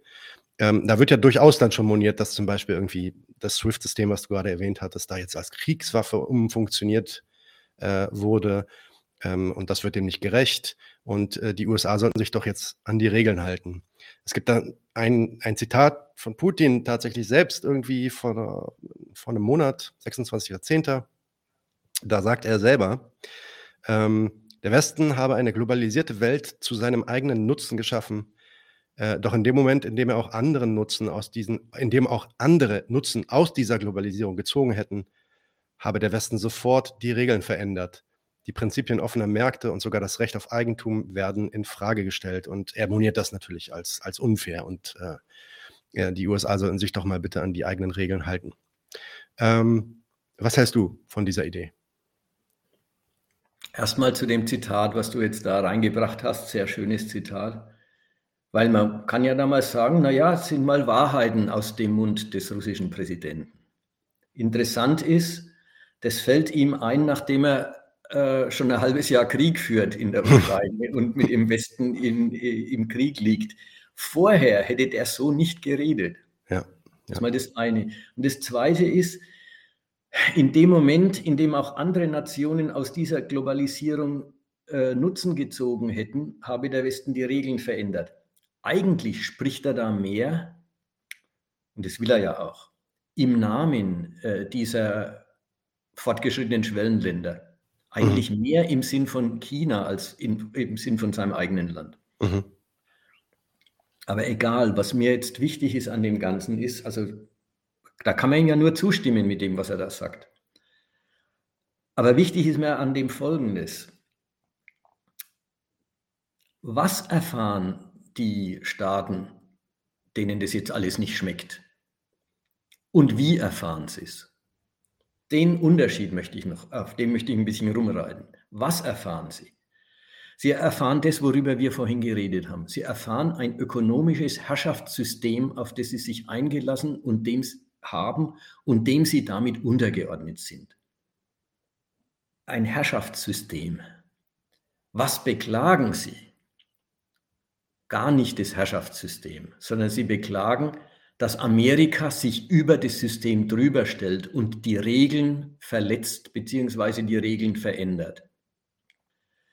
Da merkt man halt, diese protestierenden Staaten sind auch kapitalistische Staaten. Die haben sich in der US-Weltordnung eingerichtet. Sie wollen in ihr reüssieren und tun es auch. Sie brauchen selber und das ist wirklich ein Punkt. Sie brauchen selber die Verbindlichkeit der Handelsregeln, die Verbindlichkeit des Respekts vor dem Kredit. Und der ist ja was Besonderes, der Respekt vor dem Kredit. Denn der heißt ja, Nationen müssen anerkennen, dass andere Nationen ein Recht auf ihren Reichtum haben, den man abtreten muss, ohne dass man was eintauscht dafür. Eingetauscht hat man früher irgendwann einmal einen Kredit. Dass ihnen also was weggenommen werden darf, müssen sie respektieren. Jetzt muss ich schauen, dass ich meinen Faden verloren habe. Also, was wollte ich sagen? Ich wollte sagen, sie erfahren eine, äh, sie erfahren eine ökonomische Herrschaft. Genau. Das war der Punkt. Und ja, ja, jetzt, nein, sorry, das war jetzt schlecht. Also fange ich nochmal an. Sie erfahren die ökonomische Herrschaft, aber das stört sie, die, die stört sie gar nicht als solches, sondern der Vorwurf heißt, die Amerikaner verletzen die Regeln. Sie rücken ab von der Geltung der Regeln, die diese Länder als Bedingung ihres Wirtschaftens anerkannt haben und deswegen die Ordnung auch als die ihre wollen. Muss ich wieder schauen, dass ich meinen Gedanken verloren habe. Was ist denn? Okay, also Sie wollen die Regeln, warum? Weil Sie sie brauchen, weil auch nur unter einer Verbindlichkeit dieser Regeln Ihr eigenes Eigentum die sachzwangmäßige Macht entfaltet auf andere, auf die Sie es doch abgesehen haben. Jetzt meckern Sie, jetzt sind Sie unzufrieden und zwar das schon sehr gewichtig unzufrieden. Warum? Weil Sie werden von, den, von dem Westen für eine Feindschaft in Anspruch genommen, die nicht die ihre ist. Sie sollen gefragt oder ungefragt äh, mithelfen an der Zerstörung der russischen Wirtschaft. Dabei haben Sie kein Problem mit diesem Land. Sie haben nützliche Beziehungen mit ihm, Sie beziehen da äh, meistens Energierohstoffe her und verkaufen dort einiges hin. Sie haben, Sie haben überhaupt keine Feindschaft mit Russland. Jetzt werden Sie für eine Feindschaft in Anspruch genommen und das heißt dann aber auch, Sie müssen darauf verzichten, den Ihnen nützlichsten Handelspartner rauszusuchen, die Ihnen äh, günstigste Investitionsgelegenheit zu nutzen. Warum? Weil Amerika ein Land aus der Welt ausschließen will, gegen das Amerika was einzuwenden hat, sie aber nicht. So kriegen sie mitgeteilt, dass ihre Souveränität nichts gilt, dass sie äh, Opfer oder dass sie untergeordnete Nationen sind, ja. Und das ist es, wogegen sie meckern. Aber wie meckern sie dagegen? Sie meckern dagegen im, im, mit dem Gedanken, das wäre alles eine Verletzung der Ordnung die sie doch akzeptieren. Und man könnte, also ich meine, natürlich ist das affirmativ. Sie finden eigentlich diese Weltordnung oder vielleicht direkt US-Weltordnung eigentlich ganz gut. Sie wollen das, sie brauchen das ähm, äh, und fordern jetzt doch die USA auf, sich halt an die selbst aufgestellten oder propagierten Regeln zu halten. Und damit wäre das doch eigentlich, sagen ja auch viele, ja? also vor allem so ähm, ja, wie soll man sagen, so antiimperialistische Idealisten, ähm, die nehmen das dann natürlich als Herausforderung gegenüber äh, den Amerikanern. Äh, ist das so eine Herausforderung? Taugt das was? Also wenn man auf den Gedanken von dir äh, beantworten will, muss man sagen, das ist eine absolute Herausforderung, total. Wenn's, wenn es zur Politik gemacht würde und nicht bei diplomatischen, äh, bei diplomatischen ähm, ja, Klagen oder Einsprüchen bleibt. Aber lass mich vorher noch mal einen Punkt erläutern. Ist vielleicht implizit schon gefallen, aber das lohnt sich, das noch, noch deutlich auszusprechen. Die beklagen, also China und die BRICS-Staaten beklagen, dass die Amerikaner mit dem Wirtschaftskrieg alle Regeln brechen, die sie doch selber ausgemacht haben. Jetzt kann man sagen, damit haben Sie ja eigentlich recht. Ja, der Wirtschaftskrieg ist ein Bruch mit den Regeln des Weltmarkts. Es ist wirklich so, ja, dass den Staaten eben der freie Vergleich der Investitionsgelegenheiten verwehrt wird. Dass ihnen, ähm, dass die Teilhabe am Weltmarkt auf einmal nicht mehr bloß davon abhängen soll, dass Staaten sich halt an die Regeln des, an die Handels- und Kreditregeln halten, sondern dass die Teilhabe am Weltmarkt zur Bedingung hat, dass man ein Wohlverhalten gegenüber den USA zeigt und die Amerikaner den Staat mögen. Das ist ja, das ist ja wirklich ein Bruch mit, dem, äh, mit, mit den Regeln des freien Weltmarkts.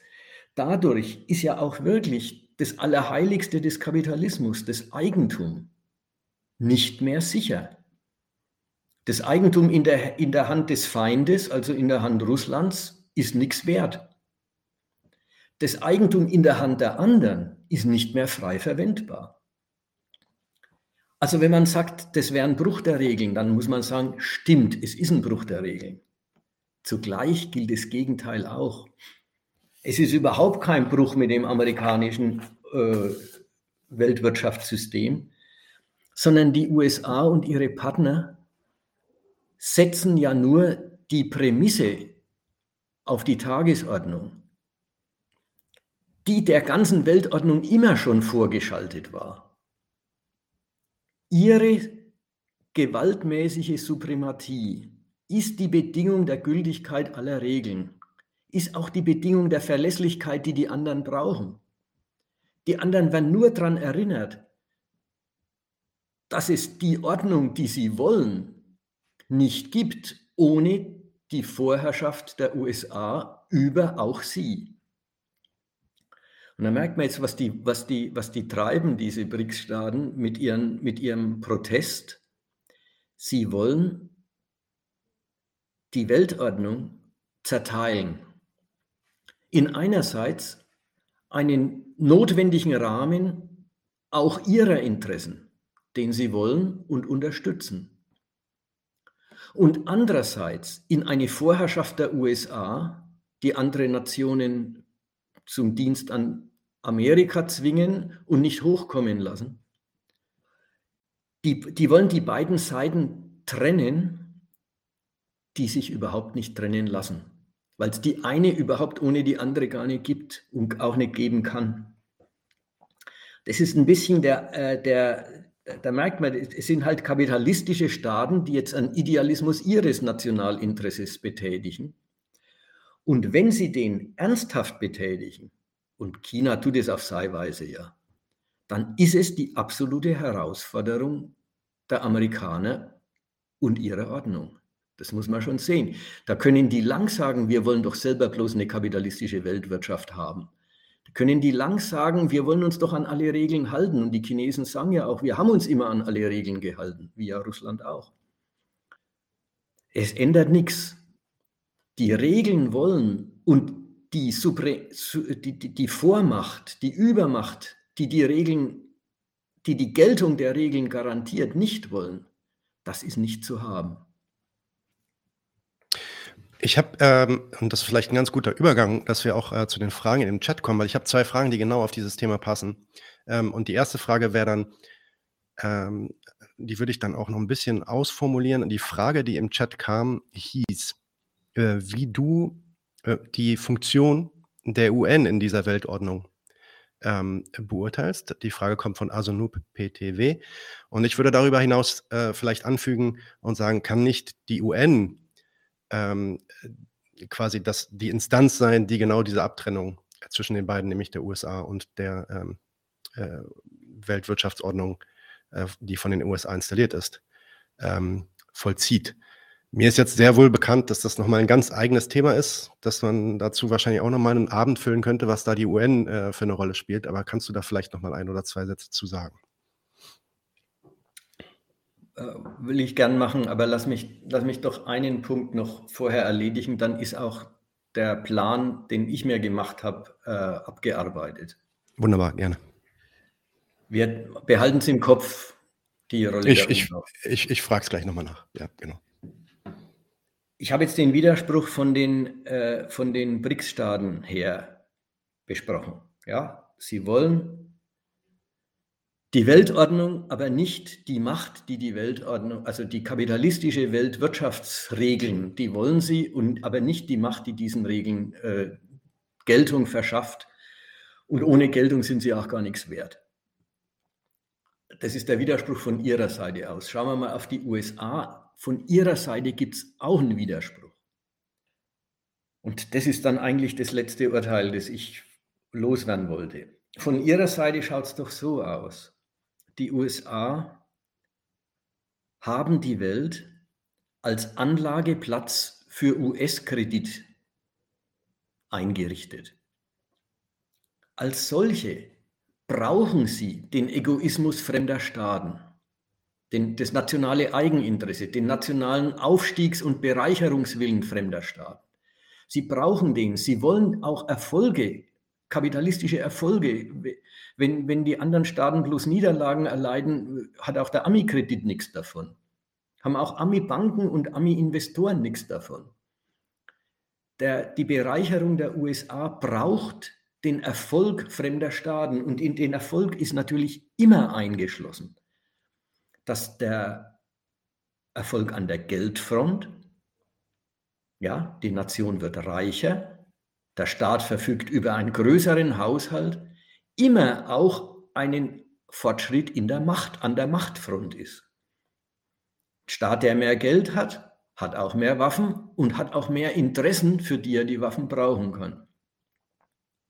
Sogar das, dass die Staaten über die Teilhabe an der Weltwirtschaft nicht nur Reichtum, sondern auch Macht erwerben. Ist nicht unbedingt gleich gegen die USA gerichtet und von den, wird von den USA nicht unbedingt gleich als Angriff registriert. Da ist die Europäische Union ein ganz extra Beispiel dafür. Wie Deutschland und vielleicht Frankreich als wichtigster Partner, wie die sich den ganzen Kontinent zugeordnet und gemäß gemacht haben. Das ist schon ein echter Aufwuchs an Macht, den die Amerikaner, sagen wir mal bis Trump, als Beitrag zu ihrer Weltordnung und nicht als Angriff auf sie gesehen haben. Wann sie der Meinung sind, es ist ein Angriff und wie lang sie der Meinung sind, es ist ein Beitrag, liegt ganz in ihrem freien Urteil. Und da kommt der nächste Präsident dran und sieht die Sache wieder anders.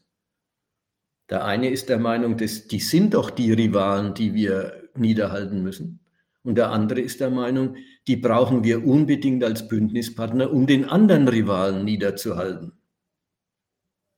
Der Widerspruch besteht jetzt aber darin, dass Amerika eben den Erfolg in Sachen Reichtum, eingeschlossen Zuwachs an Macht anderer Staaten braucht und will, dass andererseits die Bereicherung und schon gleich der Aufwuchs an Macht nie so weit reichen darf, dass die Suprematie der USA gefährdet wird. Ist gleich, andere Staaten dürfen nicht so reich werden, dass sie die Macht des Dollars begrenzen würden. Und sie dürfen nie so mächtig werden, dass sie der Abschreckungsfähigkeit der USA äh, echt äh, Abstriche abverlangen. Dieser Widerspruch, die Konkurrenzordnung erzeugt Rivalen und hält Rivalen zugleich nicht aus. Das ist der letzte Widerspruch dieser, dieser amerikanischen Konkurrenzordnung. Und das ist der eigentliche Grund, warum die inhärent kriegsträchtig ist. So, jetzt mache ich mal einen Punkt und dann denkt mal dran, wir wollten noch über die UNO reden. Das war übrigens auch ähm, eine der Fragen aus der, äh, der letzten Folge in dem Chat. Äh, da kam nämlich die Frage, ja, warum, warum ist denn diese Weltordnung so kriegsträchtig? Und äh, die wurde jetzt nochmal mit großem Detail äh, bearbeitet. Ich würde jetzt trotzdem zu der Abteilung nochmal zu den zwei Fragen kommen. Die erste Frage hatte ich schon gestellt, nämlich äh, die UN-Frage. Die ähm, wiederhole ich einfach nur mit der Frage, was, welche Rolle spielt da die UN in dieser Weltordnung und kann sie dieses Organ sein, was eben dann die Weltordnung abkoppelt von den Interessen der Amerikaner? Ähm, und die zweite Frage, die ähm, hat René Wolf gestellt tatsächlich. Und die lautet wie folgt. Ist eine Machtverschiebung in Richtung der BRIC-Staaten zu beobachten, die nur durch einen Atomkrieg aufzuhalten wäre? Eine Folgefrage von ihm war dann auch, heißt das, was Peter jetzt gerade ausgeführt hat, dass der Dollar-Imperialismus gar nicht gebrochen werden kann? Ähm, so, äh, das lege ich dir jetzt erstmal hin und vielleicht fangen wir mit der UN-Frage an. Fangen wir mal mit der UN an.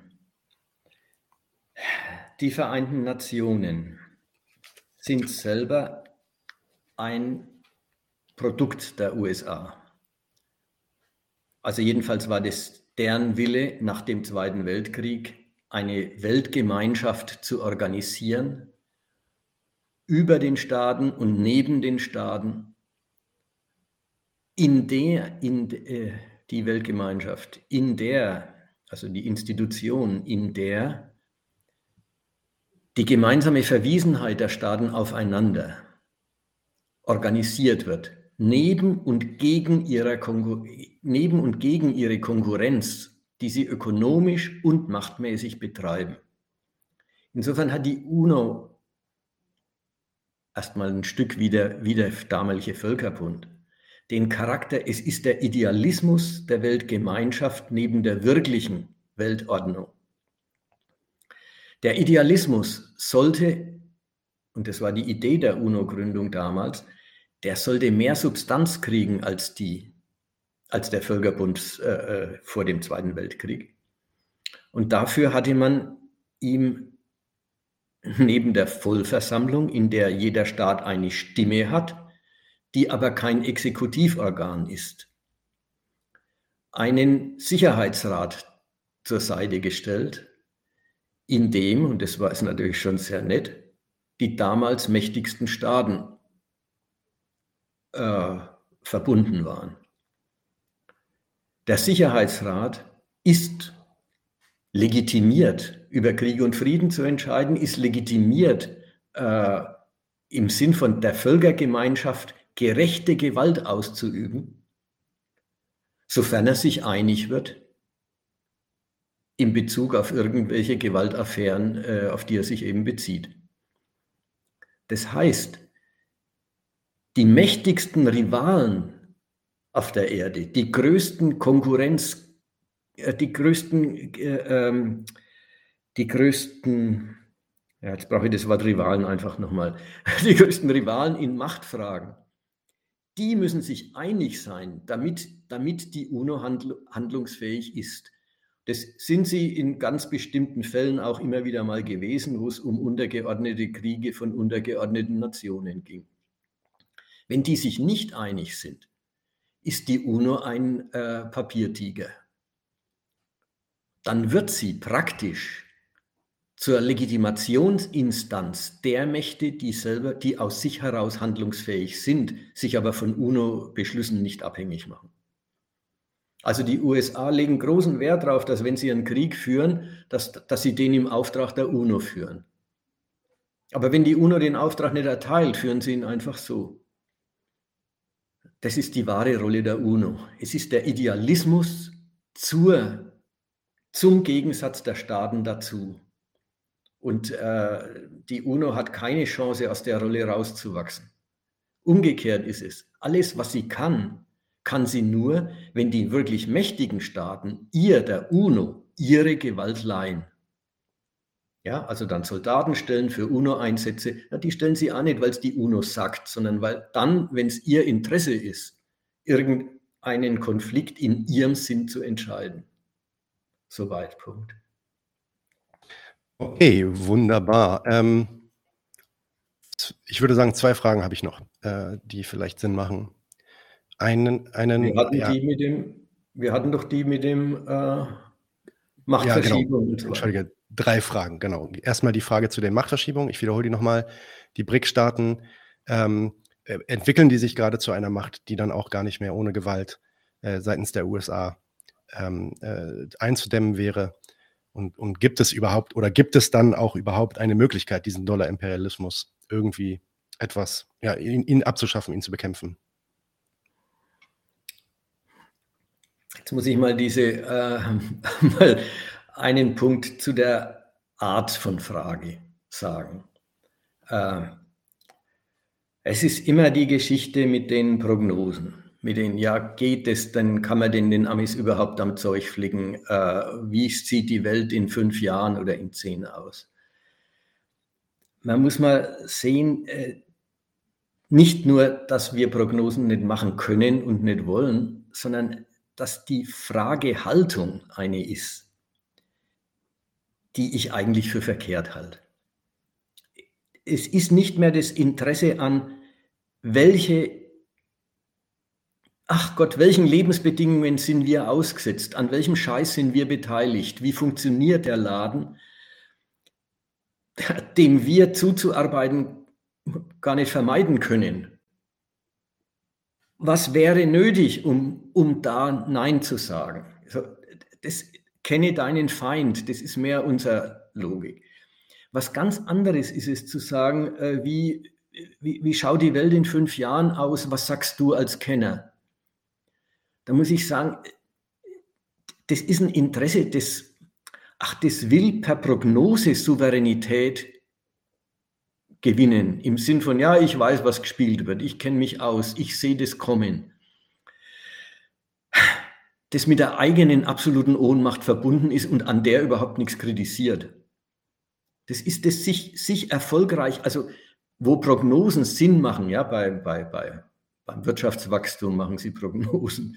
Äh, bei äh, Corona, wie schaut es mit dem Virus in der nächsten äh, Generation der Viren aus? Ja, das sind alles Gesch äh, Denkweisen. Der Wetterbericht. Wie schaut das Wetter morgen und übermorgen aus? Das sind alles Stellungen zu Sachen, die man nicht beeinflussen kann, wo man sich aber geschickt darauf einstellen will. Und die ganze Frage Haltung halte ich für, äh, wenn man auf Kapitalismus und Imperialismus und unsere Staaten blickt, für eine ganz verkehrte Fragehaltung. Deswegen mag ich das nicht. Das andere ist, kann man den, den, den amerikanischen, die amerikanische Vormacht knacken? Naja, schauen wir uns doch die Welt an. Alle probieren es. Alle arbeiten auf ihre Weise dran. Die Europäer auf die Weise, dass sie, dass sie bemüht sind, möglichst lang die strategische Einheit mit den USA zu bewahren und dabei einen ökonomischen Aufwuchs hinzubringen und übrigens inzwischen auch einen äh, Europa beherrschenden imperialistischen Aufwuchs hinzubringen, der sie der notwendigen Unterordnung unter, unter den amerikanischen Willen enthebt. China auf die Weise, dass sie, ach Gott, eigentlich den, den ganzen Erfolgsweg des Westens so gut kopieren, wie es geht. Erstens erfolgreiche Exportnation, dann erfolgreiche äh, Kapitalanlagenation, dann erfolgreiche Kapitalexportnation, das ist ihre Seitenstraße. Alles, wie es die, alles, wie es die Deutschen auch gemacht haben. Um, ja, dann möglichst zu, zu einer Macht zu werden, die Amerika nicht mehr äh, gehorchen muss. Und, und, und. Also, wie gesagt, das ist den Amer die amerikanische Vormacht zu knacken, das, ist, das wollen sie alle. Alle mhm. arbeiten dran und was da rauskommt, werden sie schon sehen. Die einen wie die anderen. Ich will da gar nicht parteiisch sein. Okay. Ähm, eine Frage zu dem, ja, ich würde sagen, zu dem ähm, Teil äh, über Kredit. Äh, das ist eigentlich, geht eigentlich mehr so Richtung Mitte äh, des, äh, der Abhandlung heute. Äh, wie passt es eigentlich zusammen, dass die Zentralbanken der Welt von den jeweiligen Regierungen unabhängige Instanzen sein sollen? Geben die Staaten da nicht ein gewaltiges Stück an Machtmitteln ab? Ja, das ist jetzt eine schön, das ist jetzt eine sehr äh, Spezialistenfrage. Hm. Okay, nichts dagegen. Ja, die Staaten geben das aus der Hand, um es einer Institution zu überlassen, die selber von einem anderen Blickwinkel aus den Gesamterfolg des Gemeinwesens im Auge hat. Die ist nicht eine feindliche Instanz. Feindlich wird sie manchmal in Krisen, wenn, sagen wir, der Erdogan will, dass die Zinsen niedrig bleiben, weil äh, das die Wirtschaft braucht und die Zentralbank sagt, die Zinsen müssen hoch, weil das Geld braucht es. Jetzt ist das Geld aber auch Interesse der Nation. Äh, deswegen ist die Zentralbank wirklich eine ausgelagerte Verantwortung, äh, die trägt eine ausgelagerte Verantwortung gegenüber der Regierung, ist aber genauso eine Staatsinstitution. Es gehört zur Gewaltenteilung äh, moderner kapitalistischer Staaten. Man muss es ja auch nicht unbedingt so handhaben. Es gibt ja auch Staaten, da ist die Zentralbank gegenüber dem Finanzminister nicht frei. Aber dass man es so organisiert, kommt davon, äh, dass man ja einen produktiven Gegensatz zwischen dem Interesse an stabilem Geld, das verwaltet die Zentralbank, und dem Interesse an dem staatsnützlichen Gebrauch dieses Geldes, das macht der Finanzminister, dass man diesen Gegensatz institutionell organisiert, damit auf ihn geachtet wird. Denn man, man kann ja auch durch zu viel investieren was kaputt machen. Dann gibt es das berühmte Strohfeuer und äh, dann, äh, dann, dann gibt es eine Krise, weil lauter Investitionen gemacht worden sind, die sich gar nicht lohnen und dann schifft das Geld ab. Das will man nicht und dafür gibt es diese Trennung. Die Trennung äh, kann man ausdrücken, als die Regierung verzichtet auf eine Verfügungsmacht, aber sie verzichtet auf sie bloß im Interesse der Geldmacht, die die Nation braucht und will. Okay, und dann habe ich eigentlich jetzt auch nur noch zwei Fragen, die aber nicht mehr so gut passen. Deswegen würde ich lieber erstmal fragen, Peter, gibt es noch etwas, was du noch erwähnen möchtest oder was meine Fragen jetzt auch noch nicht erreicht haben, erwischt haben? Ähm, noch was, was dir auf der Zunge liegt quasi, bevor wir langsam zum Ende kommen? Nein, ich habe im Moment nichts im Kopf. Gut. Ähm, dann, wie gesagt, ich, ich sehe jetzt hier noch zwei Fragen oder vielleicht drei Fragen, die passen inhaltlich nicht so gut. Leute, die können wir vielleicht ein andermal stellen. Ja, da ist eine Frage über die Weltwirtschaftskrise, ob es jetzt eine Krise gibt oder nicht und eine andere ähm, äh, zu, der, zu dem Verhältnis zwischen nationalen und internationalen Kapitalisten. Das ist, glaube ich, das führt uns, glaube ich, ein bisschen zu sehr ab. Deswegen lassen wir das äh, für heute. Ähm, gut, es war eine lange Session. Ich denke, es war vor allem im Mittelteil auch eine harte Nuss für alle. Da wurde auch schon im Chat gesagt, dass man sich das nochmal anhören sollte. Glaube ich auch. Schaut euch auf jeden Fall auch das Finanzkapital an. Ähm, äh, Im Gegenstandpunkt Verlag erschienen. Ein fantastisches Buch. Peter, äh, es war mir wie immer eine sehr große Ehre und sehr große Freude, dass du da warst und äh, hoffentlich bald wieder. Vielleicht äh, sage ich noch zwei Punkte, also zwei Leseempfehlungen für die ganzen Fragen, äh, den Kriegsgründe betreffend. Äh, Gibt es in dem Gegenstandpunkt 2, äh, 22, also in dem im Juni rausgekommenen Heft, einen großen Artikel. Und zu den Fragen, die wir jetzt heute am Schluss besprochen haben, nämlich äh, die Schwellenländer werden in den Wirtschaftskrieg reingezogen und in Haftung genommen mit ja, für die im westlichen Interesse liegende Zerstörung der russischen Wirtschaft. Äh, und wie die das aufnehmen, da haben wir in dem Heft Nummer 322 einen Artikel, der heißt, der Wirtschaftskrieg wird global und prinzipiell.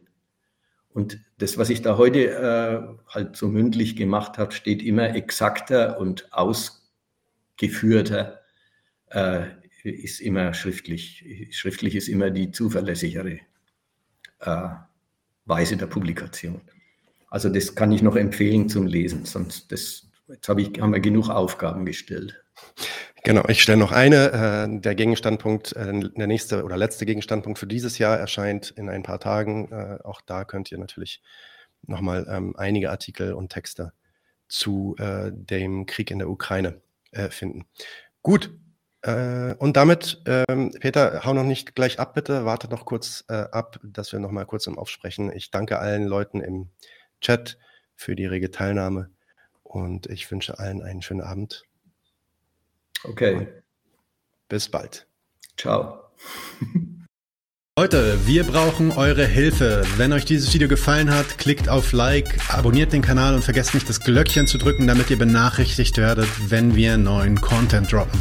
Außerdem solltet ihr uns überall folgen, wo wir verfügbar sind. Das ist Facebook, Instagram, Twitter und Twitch. Und wenn wir irgendwelche Ankündigungen machen oder Posts, dann shared, was das Zeug hält. Gebt uns all eure Liebe. Wir haben mittlerweile ziemlich signifikante Kosten. Wenn ihr es euch irgendwie leisten könnt, unterstützt uns doch auf Patreon. Dann kommt ihr auch in den Genuss verschiedener Vorteile, wie zum Beispiel Zugang zu unserer Discord-Community oder Zugang zu den ultrageheimen Patreon-Episoden, die wir dort posten. Außerdem könnt ihr uns natürlich auch über PayPal Spenden zukommen lassen. Außerdem haben wir mittlerweile einen eigenen Online-Shop. Das heißt, wenn ihr euch immer noch fragt, was ihr euren Lieben zu Weihnachten, Ostern oder sonst wie schenken könnt, geht dorthin und kauft duftes Merch. Alle Links dazu hier in der Beschreibung oder auch auf unserer Webseite 99 zu 1.de. Vielen Dank fürs Dabeisein, danke für die Unterstützung und wir sehen uns in diesem Theater.